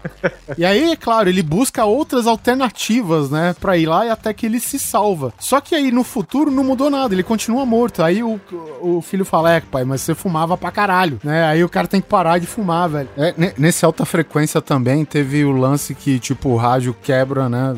Que a gente falou, o rádio quebra na, na linha do tempo do filho. E o pai, pra se comunicar com o filho, ele, tipo, ele escreve, né? O rádio fica na mesma mesa de sempre. O pai escreve queimando letras na mesa, sabe? E aí a mensagem, através dessas letras queimadas, começa a aparecer aos poucos na linha do tempo do filho, né? E aí nessa, ne- nessa trama, no passado, tem a treta que tem um serial killer, matador de enfermeiras, né? E, e a mãe do Jim Caviezel, no passado, era enfermeira. E aí o, o, esse serial killer, ele mata a mãe do cara. E eles, através dessa comunicação entre eles, eles tentam pegar o criminoso, cara, no futuro. Então o que que acontece? O, o, o Dennis Quaid vai atrás desse criminoso, ele persegue. E aí numa treta lá, ele consegue ficar com a carteira. Não, o criminoso acho que pega a carteira dele, né? E aí o, o Jim Caviezel, que é policial, falou, cara, se ele segurou a sua carteira, você tem uma impressão digital dele. Aí o cara fala, faz o seguinte, você enfia sua carteira num saco plástico, guarda num lugar onde nunca mais ninguém vai mexer. Tipo, ele tira as almofadas do sofá, ele esconde dentro dos tacos de madeira do chão, cara. Aí o Jim Caviezel vai lá dentro dos tacos de madeira, tá carteira velha pra caralho, pega, faz a digital, caralho. É bem legal, cara. Eles descobrem, eles resolvem todo esse tempo aí e tem esse lance que o Guizão falou, que o criminoso tá indo tentar, acho que matar o Jim Caviezel no futuro, que ele já tá velhão, e tipo, o, o pai dele, né, tá, tá combatendo o vilão, o serial killer no passado, ao mesmo tempo que o filho tá combatendo ele no futuro. Só que aí ele dá, acho que um tiro na mão, a mão do cara no futuro some e por aí vai, cara. Até que ele, como ele morre no passado, ele deixa de existir no futuro, né? E eles mudam toda essa parada, cara. Até que tem uma cena já perto do final do filme que o Jim Jim Caviezel tá meio entregue na situação, cara. E quando ele acha que vai ser atacado de novo, quem, quem abraça ele é o pai dele já velho. Que o pai dele conseguiu chegar com vida até aquele, aquela, aquele futuro do Jim Caviezel, né, velho?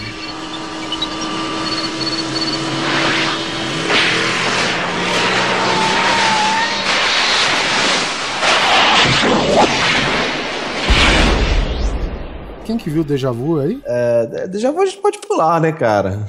Porque ele não é viagem no tempo, aquilo. Porra, eles mandam o Denzel Washington. Ah, não, é verdade. É, é, é verdade, é, mesmo. Assim, é só. O, o Deja Vu é um puta filme de investigação no começo. Ele é mesmo.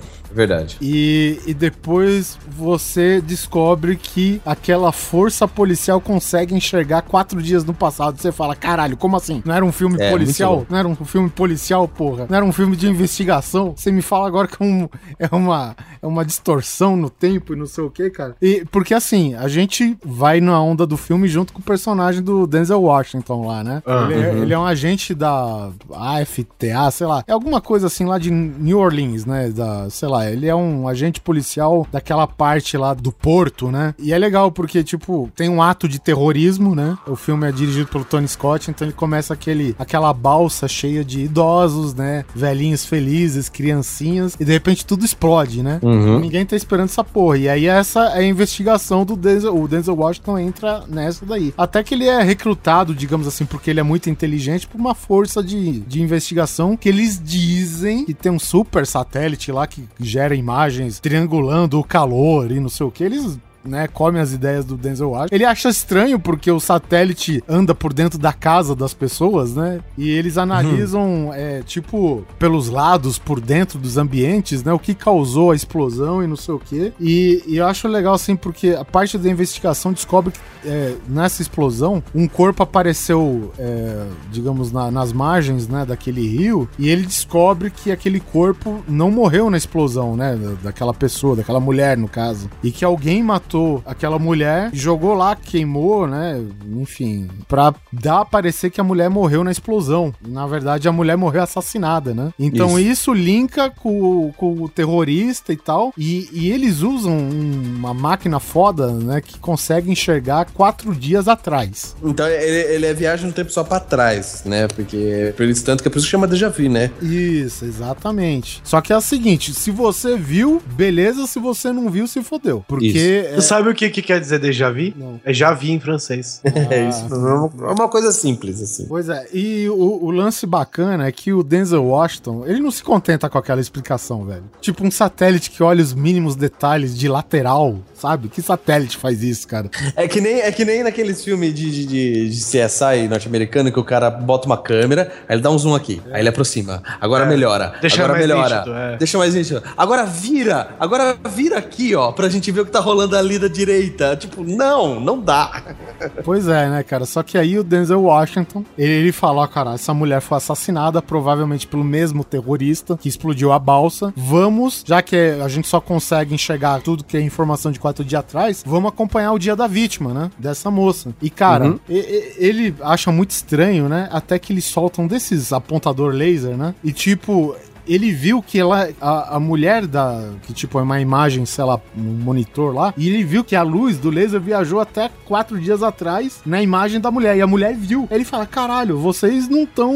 Isso é satélite porra nenhuma. Isso daí, pô, vocês estão vendo o passado, caralho. E, e o passado dá pra alterar. A mulher reagiu, né? Pô, deu quase um blackout só de transferir a luz pro outro lado do tempo, sabe? Muito É, louco. é isso. mu- é muito bacana. Assim, o filme ele tirou, em vários sites especialistas, ele tirou nota baixa, justamente por isso que eu falei. Ele era um puta de um filme de investigação no começo, com um personagem foda que era do Denzel Washington, que ele tirava umas conclusões, cara. Sabe? Tipo, ele tinha uma linha de raciocínio muito foda, cara. Era o colecionador de ossos, né? N- Não bem isso, cara, mas é tipo, é aquele cara das ruas que ele já tem a manha, sabe? E ele fala: não, isso não pode ser, porque se fosse assim, aconteceria assim, assim, assado. E tipo, o filme te segura nessa. Só que chega de um dado momento pra frente, o filme se passa é, de, de investigação policial pra ficção científica, cara, sabe? E- E, é muito bacana porque, tipo, e- eles direcionam, né, o ponto de vista que eles, da máquina pra aquele determinado local. Eles não conseguem abranger tudo ao mesmo tempo. Tipo, eles não conseguem ver quatro dias atrás na França, por exemplo. Entendeu? Eles têm que se concentrar naquele pedaço de Nova Orleans. Então o que que acontece? É, é, eu acho mó barato porque, tipo, no passado, eles estão perseguindo esse assassino de carro, né? Acompanhando o carro do assassino. E aí, ele- o assassino, à medida que ele vai andando com o carro, ele tá saindo fora do foco da máquina. E aí o, o pessoal fala, cara, nós temos que usar o amplificador. E isso é muito foda, cara. Porque o que, que, que é o amplificador do Denzel Washington? Fala, Denzel Washington é você, que tá de bestão lá no meio, né? E, e o que, que é o amplificador? Ah, cara, é um tipo um óculos especial que você consegue, que você leva o sinal pra junto de você, né? E, e, tipo ele tem uma lente, cara, em que a lente ele vai enxergando quatro dias atrás e a outra que não tem lente ele vai enxergando o presente. Agora você imagina perseguir no presente um assassino que tá no passado enxergando num olho o presente e o outro o passado, velho. Nossa, sério, já louco, deu um nó cara. na cabeça aqui. Dá um nó no cérebro no cara, velho. Ele bate um monte de carro e tal. É, é muito louco, cara, isso. É, o filme ele tem uns conceitos bem legais. E, Olha, eu já vi, eu já vi conceito de miopia, mas isso transcende o tempo, cara. é, mas é muito bom, cara. Eu gostei desse filme, cara. Ele, no, no conceito geral, o pessoal dá nota baixa porque, justamente por isso, né? O Tony Scott começou como um puta de um filme de investigação e virou pura ficção científica, né? Mas é, eu gosto bastante Mas desse é filme. bom, mas é bom, porque ele quebra um pouco esse paradigma de que o filme tem que ser sempre igualzinho do começo ao final. Sim, sim. Eu achei, eu achei muito bom esse filme. Esse filme vale mesmo a pena. É uma puta viagem no tempo maneira que segue aquele, aquele, aquele esquema de você voltar apenas para o passado, ainda num período curto de tempo, né? Então você não pode ir pro futuro, passado, fazer aquele, aquela, aquele rolê todo. E, e, e passou, passou. Você não vai conseguir voltar várias vezes, né? Você tem aquele tempo. É, e, e é um filme bem legal porque ele também mexe com o lance do paradoxo temporal, velho. É. Só que eu não vou falar mais porque vai estragar o filme se eu contar mais um pouco, velho. Então. É, rola uns spoilers Tem um que eu vi na casa do Guizão que chama Projeto Máquina. Lembra, Guizão? A gente viu até junto lá na sua O casa. Projeto Almanac tem aquela graça lá que eu falei no começo, de que o cara não pode avançar até o ponto em que ele criou, né? Ele avança, ele avança até onde ele criou. Antes disso ele não consegue mais. Você né? assistiu o Projeto Almanac, né? Não. É, é um filme todo handcam, né? Hum. Ah, legal, gostei. Só Já. que de viagem no tempo. Pô, que legal. O, o moleque que é um. Tipo, ele quer entrar no MIT, né? Ele tem um projeto lá e não sei o quê. Sei lá, por que cargas da água, eles começam a ver as fitas velhas dos aniversários de criança dele. Hum. E isso, né, na história conta que o pai dele morreu e tal. Ele perdeu o pai num acidente, não sei o que, de carro. E aí eles começam a ver a fita de vídeo e de repente o cara para de ver, ele pausa o vídeo E é ele mesmo no vídeo. e ele enxerga no reflexo do espelho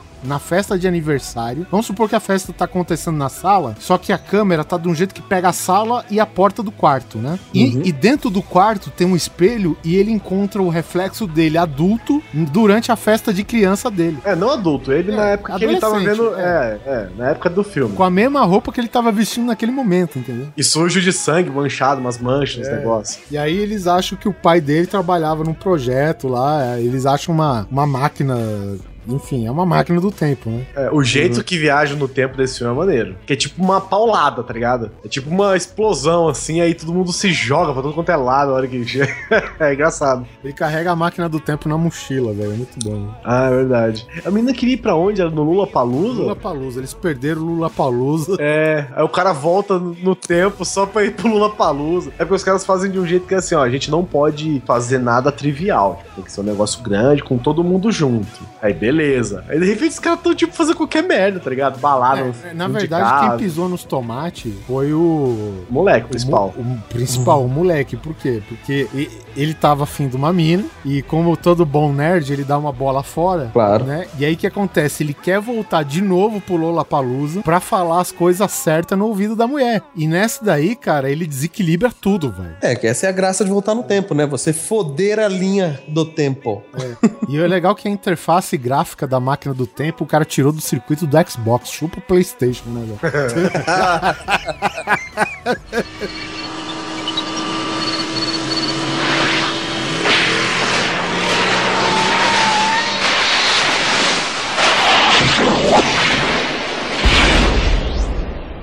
Antes da gente passar pro próximo filme aqui, eu quero lembrar também de um dos meus favoritos de viagem no tempo, que é a porra do Dia da Marmota. Que a gente até falou do Arquivo X, que o cara acorda toda segunda. É, né? que é basicamente o episódio do Arquivo X de um jeito divertido, né? Que é com o Bill Murray, né? Que é basicamente o cara. basicamente- É, é um Arquivo X sem mortes, né? Não, tem morte sim, pô. Tem morte, cara? Claro, ele se mata várias vezes. Ah, é verdade, é verdade. Ele se mata, né? Que beleza. É, o Bill Murray, ele tá numa. Ele vai fazer uma cobertura, porque ele é um desses é, metidos jornalistas mitidões, repórteres mitidões, É ele vai fazer uma é babaca. babacão, otário, ninguém gosta dele. E ele vai numa cidade lá na puta que pariu, que tem a porra da marmota que diz se vai ser. vai ter verão ou não, se a primavera vai chegar, alguma coisa assim, que é um grande festival e a- o importante do, do- da- da, da cidade é a porra da marmotinha. É, e no fundo ele pensa que nem a gente. Caralho, é uma merda de uma Que marmota. merda, eu tô indo aqui essa merda dessa marmota, né? Congelando o c... lá no. onde No meio do. Nebraska lá, sei lá onde, caralho, que é essa merda dessa marmota e eu tô aqui. E aí ele fica no hotel e uma puta de uma nevasca, ele não pode ir embora. E ele percebe que ele tá acordando todo dia, no mesmo dia, no mesmo horário, indo cobrir a porra da marmota. E aí no início ele começa a achar estranho, né? Ele, você vai percebendo junto com ele as coisas acontecendo. E aí chega um momento em que ele começa a refletir na vida, ele se mata um acidente de carro, ele se joga do prédio, ele toma um tiro, ele várias coisas, só que ele, ele começa a perceber tudo que tá acontecendo na cidade ao redor. E aí chega, tem dois momentos chaves assim nesse filme, tirando a trama principal, né? Uma é que ele começa a ajudar várias pessoas, ele aprende a tocar piano, ele conhece a cidade inteira. Cara, imagina você, tudo que é possível você angariar de conhecimento, repetindo num, último, num único dia só. É, e você não esquece, tá? Ele não esquece, ele Exatamente. sabe que ele tá vivendo toda vez o mesmo dia. Então, eu, eu acho isso foda porque é o seguinte: até então, ele não sabe quando que ele vai sair daquele, daquele loop, né? Então, você, cara, você pode conseguir anos de conhecimento em apenas um dia. É, em um dia. Que foi o que aconteceu. Foi o que aconteceu, Porque cara. Isso que é muito louco. Chega um momento no filme em que ele sabe tanta coisa que você consegue presumir que ele tá, tipo, um ano já vivendo esse loop, né? Você não acompanha, claro, o ano inteiro dele e tal, mas é como se estivesse vivendo um ano. Tanto que quando ele vai fazer aula de piano. ele tá tocando pra caralho piano, velho. E a velhinha fala: Nossa, você acredita que é a primeira aula dele? Ah, que foda. E aí, esse é um dos momentos fodas do filme, quando ele descobre tudo, ele acaba virando o rei da cidade naquele dia. Ele salva Ele- velhinho de, de escorregar, não sei de onde. tudo, ele É. salva mendigo, ele ajuda as pessoas, decora o nome da cidade inteira, vai no bar de noite, a cidade inteira tá lá aplaudindo ele, não sei o que, tá legal pra caramba. É, depois uma que ele passa essa fase deprê, que ele se mata todo É, dia. isso. Ele tá, ele tá ciente, né? Ele, ele abraçou a situação que ele tá, né? E aí tem esse mais dois momentos, que um é quando ele vê uma moça sentada, e ele fala, ele senta na frente dela e fala, qual o seu nome? Ela, ah, Nancy. Ele, onde você estudou? O seu primário? Ah, no colégio tal. Ele, qual que era a sua professora favorita? Ah, senhorita Doubtfire. Falou, tá bom, obrigado. aí ele sai fora. Aí no outro dia, No outro dia não, no mesmo dia. é, no mesmo dia. No mesmo, é, no mesmo No dia. mesmo dia, ele tá indo cobrir a porra da marmota, a Nancy tá lá, ele para do lado dela. Você é a Nancy? Aí ela, "Mas como assim? Eu te conheço? Ele falou. Estudou na escola tal, com a professora Doubtfire. Ela, ai meu Deus, eu nem lembrava de você. Esse, esse, né? Resultado, ele come ela. Então, ele teoricamente, nessa proporção, ele comeu a cidade inteira. Sim, gente. O Bill Murray era considerado símbolo sexual em algum dado Sim, momento. pegava todo mundo, é. É, numa época, da época dos casos fantasmas, né? É, e aí Tipo- tem a graça do filme, que é a menina, a principal, né? Que ele tenta conquistar ela. E aí é amorzinho mesmo tal, é onde a trama se desenvolve. E ela é engraçado porque ela sempre. É tudo diferente com ele. Então ele, ele, tipo assim, toda vez ele precisou de, um, de uma informação pra conseguir levar todo mundo pra cama e ela não. Ele tentou, tipo, 60 vezes diferentes até conseguir. Ele chega pra ela e fala: Ah, eu vou pedir um. Vamos beber comigo? Vamos. Eu vou pedir um dry martini. Ela, não, eu só bebo vermute. Ele, puta que pariu. Aí mostra, corta a cena, ele tá chegando de novo no bar. Ah, eu quero um vermute. Hum. Aí ela, ah, eu também bebo vermute. Ah, vamos brindar ao quê? Ela, ah, você que sabe. Ele, ah, vamos brindar a, a vida. Ela, eu sempre brindo a paz mundial. Aí corta a cena, ele, vamos brindar a paz mundial. E vai indo, velho. É muito foda. Foda, é muito foda, velho. O filme é muito foda, vale a pena. É uma comédia engraçadíssima. O humor é engraçado demais, né? É uma puta comédia engraçadíssima. E em português chama Feitiço do Tempo. E em inglês chama O Dia da Marmota, que é muito mais legal, né? E tanto Uhum. que eu uso isso no meu dia a dia, cara. Às vezes você tá naquela maldita segunda-feira, você fala, puta, que dia da marmota do caralho, velho.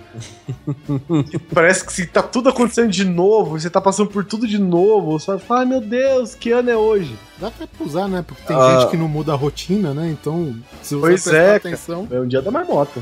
Exatamente. Isso aí, é, até partindo desse exemplo, tem aquele filme também do, do Tom Cruise, que eu quero só dar uma lembrada rápida dele, que é O Limite da Manhã, onde a ideia é exatamente a mesma, só que ele tá numa guerra contra alienígenas. É o dia da marmota extreme. Isso, é o dia de marmota hardcore. Com Halo. Né? Com Halo.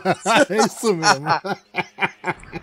A pegada é exatamente a mesma, só que acontece o seguinte: ele tá no fronte de batalha, ele tem que destruir a base alienígena, o motherfucker onde tá a grande mente alienígena. Ele tem que atravessar um campo de batalha, tipo o dia D da invasão do, do- da Segunda Guerra Mundial. Então ele começa a decorar exatamente o que vai acontecer. Então ele morre uns zigmilhões de vezes. É, é porque diferente do dia da marmota, em que ele se mata algumas vezes, o, o Tom Cruise ele resolve os problemas porque ele vai morrendo, né? É, então é assim, dou 10 passos pra cá, conto 26 segundos, eu rolo pra direita, agora 4 segundos eu pulo ali, e porque ele vai decorando o que vai rolar na frente dele, e ele vai morrendo, morrendo, morrendo, morrendo, morrendo, até que ele consegue cumprir o objetivo dele lá no final, né?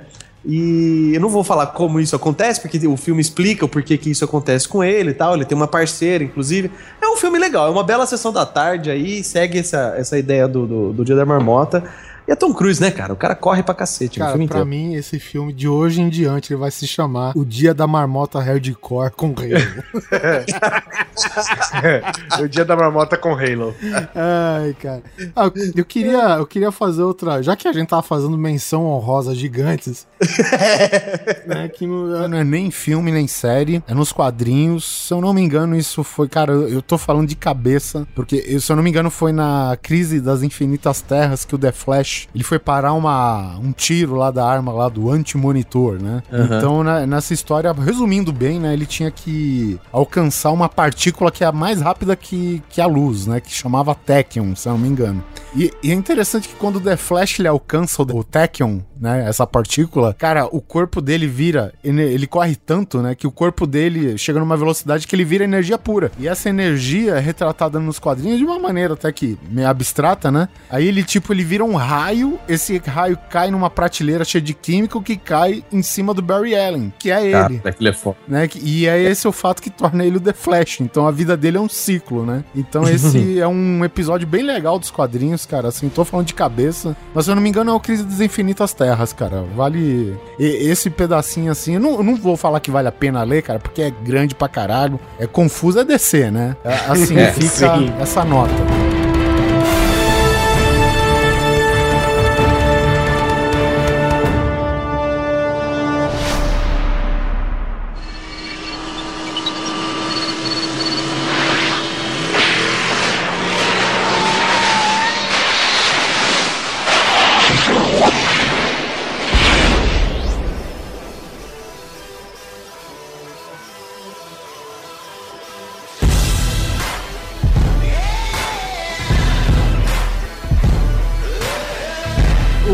Pagamento é um filme bem assim fraco, mas ele tem um conceito bacana pra caralho, né? É, mais uma vez, nós temos o nosso herói preferido, que é o Ben Affleck, né? É, nós estamos, só pra explicar aqui, galera, nós estamos usando filmes de exemplo porque é aquela nossa parte de indicar coisas pra vocês curtirem e também porque esses filmes, cada um, se vocês podem perceber, eles apresentam conceitos variados de viagem no tempo, né? Então a gente pode descrever mil teorias aí só usando esses roteiros é, que a gente tá citando de exemplo aqui. É, e, e assim, e tem alguns que eles criam conceitos legais que são baseados na viagem do tempo, mas que a viagem no tempo não é o foco, né? Então, por, por exemplo, o Pagamento, que é um filme baseado no conto daquele Philip K. Dick, né? Que é o cara que. O cara tem as maiores sacadas de ficção científica, né? Que dá um enrosco na cabeça. O, o Pagamento é o seguinte: o Ben Affleck ele é um engenheiro reverso. né? Ele é o espião industrial, digamos assim, né? Se tem um, al- al- alguma grande empresa que faz um produto inovador, A concorrente vai lá, contrata ele, e é o seguinte: ele tem um contrato que depois que ele faz a engenharia reversa e faz um produto melhor em cima daquele do concorrente, mas baseado na tecnologia dele, eles apagam a memória dele. E É. ele não tem lembrança de absolutamente nada do que ele fez naquele tempo. E aí tem um serviço grande pra ele fazer que o cara fala: cara, você precisa ficar três anos. E depois você vai perder todos esses três anos, sabe? Vai ser apagado da sua cabeça. Só que é o seguinte: 90 milhões, mano. Aí o cara, porra, 90 milhões, aí ele topa e tranquilo, né? Aí ele faz o serviço e, e no filme é muito louco, cara, porque é quase um, um piscar de olhos, né? Ele topa, ele passa alguns minutos, alguma, algumas cenas do, do filme, e na cena seguinte, o que que tá acontecendo? O cara falou, cara, você conseguiu, parabéns. Serviço feito, né? Vai no banco tal, você pode decidir o que você faz com o seu dinheiro lá no banco, cara. Aí ele vai no banco, ele vai, né, transferir o dinheiro, porque, enfim, ele vai decidir o que, que ele vai investir, o que, que ele vai aplicar e tal, né? Ele vai lá e a mina fala, a mina do banco, né, a recepção fala, 90 milhões? Você não tem 90 milhões aqui, você tem esse envelope. Como assim esse envelope? Aí ele abre esse envelope, tipo, parece coisa de RPG, tá ligado? Ele abre e tem, sei lá, tem um clipes, tem um, um crachá de segurança, um dildo, um mentex, coisas bem avulsas assim. sei, sabe? E aí ele falou: caralho, como assim eu troquei 90 milhões por isso? E aí come... tem uma galera que vai atrás pra matar ele, velho. E cada objeto daquele ajuda ele numa fuga. Caralho. Entendeu? Eu vou ver, mas eu tô entendendo que esse filme é bosta, hein? É, então, ele é meio bosta, mas o conceito é legal. E aí ele se toca, cara, que ele passou aqueles objetos pra ele mesmo, porque ele pergunta. Quem que passou esses objetos pra mim? Ah, tá no seu nome. Você passou pra você mesmo. Ele falou, cara, se eu troquei 90 milhões por isso, É porque vale. é porque né? vale alguma coisa, né? Aí ele se liga, cara, que a engenharia reversa que ele fez tem alguma coisa a ver com ver o futuro. Que ele viu o próprio futuro Tá. e ele separou aqueles itens pra ele escapar e invadir o laboratório lá de onde ele trabalhou. Bom, e sair ileso no final da história. Não vou contar mais por causa de spoiler, né? Mas É, o verdade. filme, nesse conceito, o filme é muito bom, cara. É legal porque, tipo, os caras vão. A polícia pega ele, ele tá preso, tipo, numa cadeira com algemas, né? E aí o policial fala: Porra, cara, esse cara não vai abrir a boca, eu vou fumar, eu tenho que comprar cigarro. Aí o cara fala: Não, no envelope dele tem cigarro, por que, que você vai comprar? Fuma essa porra. Aí o cara fuma, ativa o alarme de, de fumaça, né? Porque a, a sala de, de interrogatório tem aqueles alarmes de fumaça. E nessa fumaça ativa o sistema de incêndio, né? Que é aquela fumaça do caralho. Aí começa a cair água? Não, não começa a cair água, é aquele sistema. Não, porque se caísse água ele conseguia enxergar tudo, né? Não, aí que tá. Como é um sistema de segurança, as algemas dele se abrem, né? Uma cadeira toda automatizada, o cão. E aí ele tem um óculos que ele põe e ele enxerga através da fumaça que tava no envelope. Aí ele pega todos os itens e foge, cara. E cada item ajuda ele na fuga em algum quesito, velho. Sabe? É muito bom, velho. Nesses termos, o filme é bem legal. É dirigido pelo John Woo. Ah, o cara das pombas. É, o filme chama O Pagamento. E tem pomba. É Senão não é John. É, o filme é, importante com, com o Ben Affleck, a Uma Thurman e o Aaron Eckhart. Ah, eu acho que eu vi esse filme, mas eu tava Ele é tão velhinho, cara. Ele é de, desempolgado. acho que é de É, 2003, cara. Eu me desempolguei tanto, acho que na hora que eu tava assistindo, que eu assisti picado, saca? Quando você não presta atenção. Bom, partindo contra, contra o tempo é outro dos de filmes de, digamos assim, ele é meio nesse quesito que a gente fala de efeito borboleta barra Desmond, né, do Lost. É, ele leva a consciência, né? É, assim, é, é com o Jack Gyllenhaal e ele interpreta um cara que ele tá a serviço do governo, digamos assim, né? E, ele meio, o filme mostra, né, que ele tá numa cabine, alguma coisa assim, alguma máquina, e ele tá meio desorientado no começo do filme. Então, o que acontece? Existiu um ato de terrorismo em que eles explodiram um trem-bala, se eu não me engano, né? Isso. E o Jake Gyllenhaal, inclusive, só pra citar aqui, é personagem principal de um filme de viagem no tempo que é baseado num jogo que tem viagem no tempo, que é o Prince of Persia. O Príncipe da Pérsia, exatamente, cara. Nossa, que é bem legal também, diga-se de Bem passagem. legal, bem legal. Assim, ó, um, ó, tem três que são bem legais, um que é bem merda, mas o que envolve viagem no tempo é bem legal, porque usa as areias lá pra fazer as coisas, é bem bacana. Isso. Então, e aí que acontece? Nessa tecnologia desenvolvida, os caras conseguem, é, digamos, sincronizar o cérebro do Jack Gyllenhaal pro cérebro de uma das vítimas e eles conseguem analisar os oito últimos minutos de vida daquela vítima. Então ele meio que encarna no cara. Os oito últimos minutos, né? E nesses oito, oito últimos minutos ele tem que analisar a cena do crime antes de explodir. Analisar as pessoas, os passageiros, as situações e tal. Infelizmente, cara, a partir daí não dá pra falar mais nada, cara. Não dá, velho. é um puta de um spoiler, é tudo puta de spoiler. Tudo é spoiler. O Contra o Tempo, cara, ele fica aqui como menção honrosa, porque ele é um filme ótimo. Meu- é, na minha visão, eu acho um filme ótimo. Ele tem um conceito bem legal também de via- viagem no tempo, por assim dizer, né? Mas eu fico aqui com a pergunta do nosso último filme, Guizão. Hum. O que, que você achou de Primer? Eu acho que eu teria gostado se eu tivesse entendido alguma coisa desse filme. Foi assim, gente. O Oliver Se virou ele pra mim e fizesse falou assim, sentido, podia ser bom, né? o Oliver virou pra mim e falou assim: Ah, aproveita que você tá de boa aí, assiste esse filme aqui pra pauta. Eu falei, beleza, Primer. Ok, vou assistir. Aí, assisti o filme. E isso o Oliver acompanhou tudo pelo Messenger, né? Sim, sim. Oliver, tô assistindo. Meia hora depois, Oliver, tô assistindo e não tô entendendo bosta nenhuma. Eu, eu, eu, eu preciso fazer um parênteses que eu tava vendo o Guizão falar aquilo e eu pensando, caralho, o que, que ele tá assistindo? Oliver, eu tô assistindo e vi que aconteceu isso, isso, isso e isso e ainda não entendi nada, nada. Aí, terminei. Ah, o que, que você achou? Não entendi bosta nenhuma ainda. É um, fi- acho que é um dos filmes mais confusos que eu já assisti, cara. Exatamente. Envolvendo viagem no tempo, cara. É, diz que você diz que tem viagem no tempo, né? Porque eu mesmo, assim, eu sei que é de viagem no tempo. Existe entre, assim, 16 aspas, viagem no tempo entre o filme. Mas, cara. Eu não sei nem explicar. Você perguntar pra mim e falar assim, do que se trata. Você virar pra mim e falar assim, do que se trata o filme? Eu falo, não sei, velho. Eu não sei. É legal? É, é legal. Do que, que se trata? Não sei. Qual que é a trama? Não sei. O personagem principal, não sei. O que que acontece? Não sei. O que... Não sei. Eu assisti vezes eu vi o Guizão travar pra falar, cara. Caralho, eu não, não sei. Eu não sei do, do que- eu não sei o que é o filme, cara. Cara, você imagina que esse filme, ele tem na internet diagramas de linhas do tempo pra você tentar entender o filme, cara. Sabe? Cara, e diagramas complexos, cara. Não tô falando coisa, sabe, à toa. Assim, ó, aproveita, aproveita se você é uma dessas pessoas que fingiu que entendeu Donnie Donnie Darko. Darko. Assiste Primer, finge que entende também, assim você vai ser duas vezes mais cool. É, E finge, e, e finge que você vai explicar pro Guizão que ele vai fingir que vai entender. É, porque não.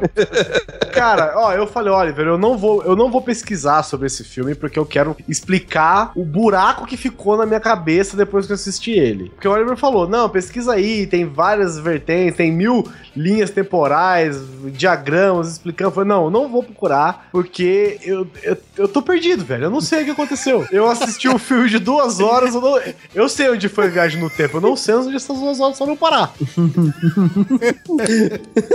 Você entrou num lapso temporal, né? É, eu fiquei num vácuo do tempo que essas duas horas desapareceram. Isso me lembrou um cara que tava na locadora uma vez, na lo... bons tempos da locadora. Oh, que saudade de ir na locadora. Perder meia hora pra escolher um Ano filme. passado também, né, gente? A mulher É, da locadora perguntou pra um cara: O senhor já assistiu O Paciente Inglês? Aí o cara falou: É, o paciente fui eu.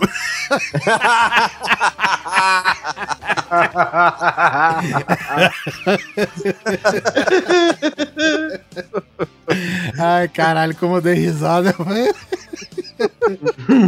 Ai.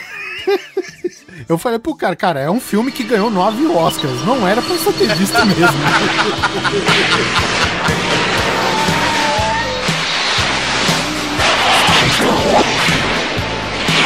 Eu agora fiquei curioso, eu vou tentar assistir ele.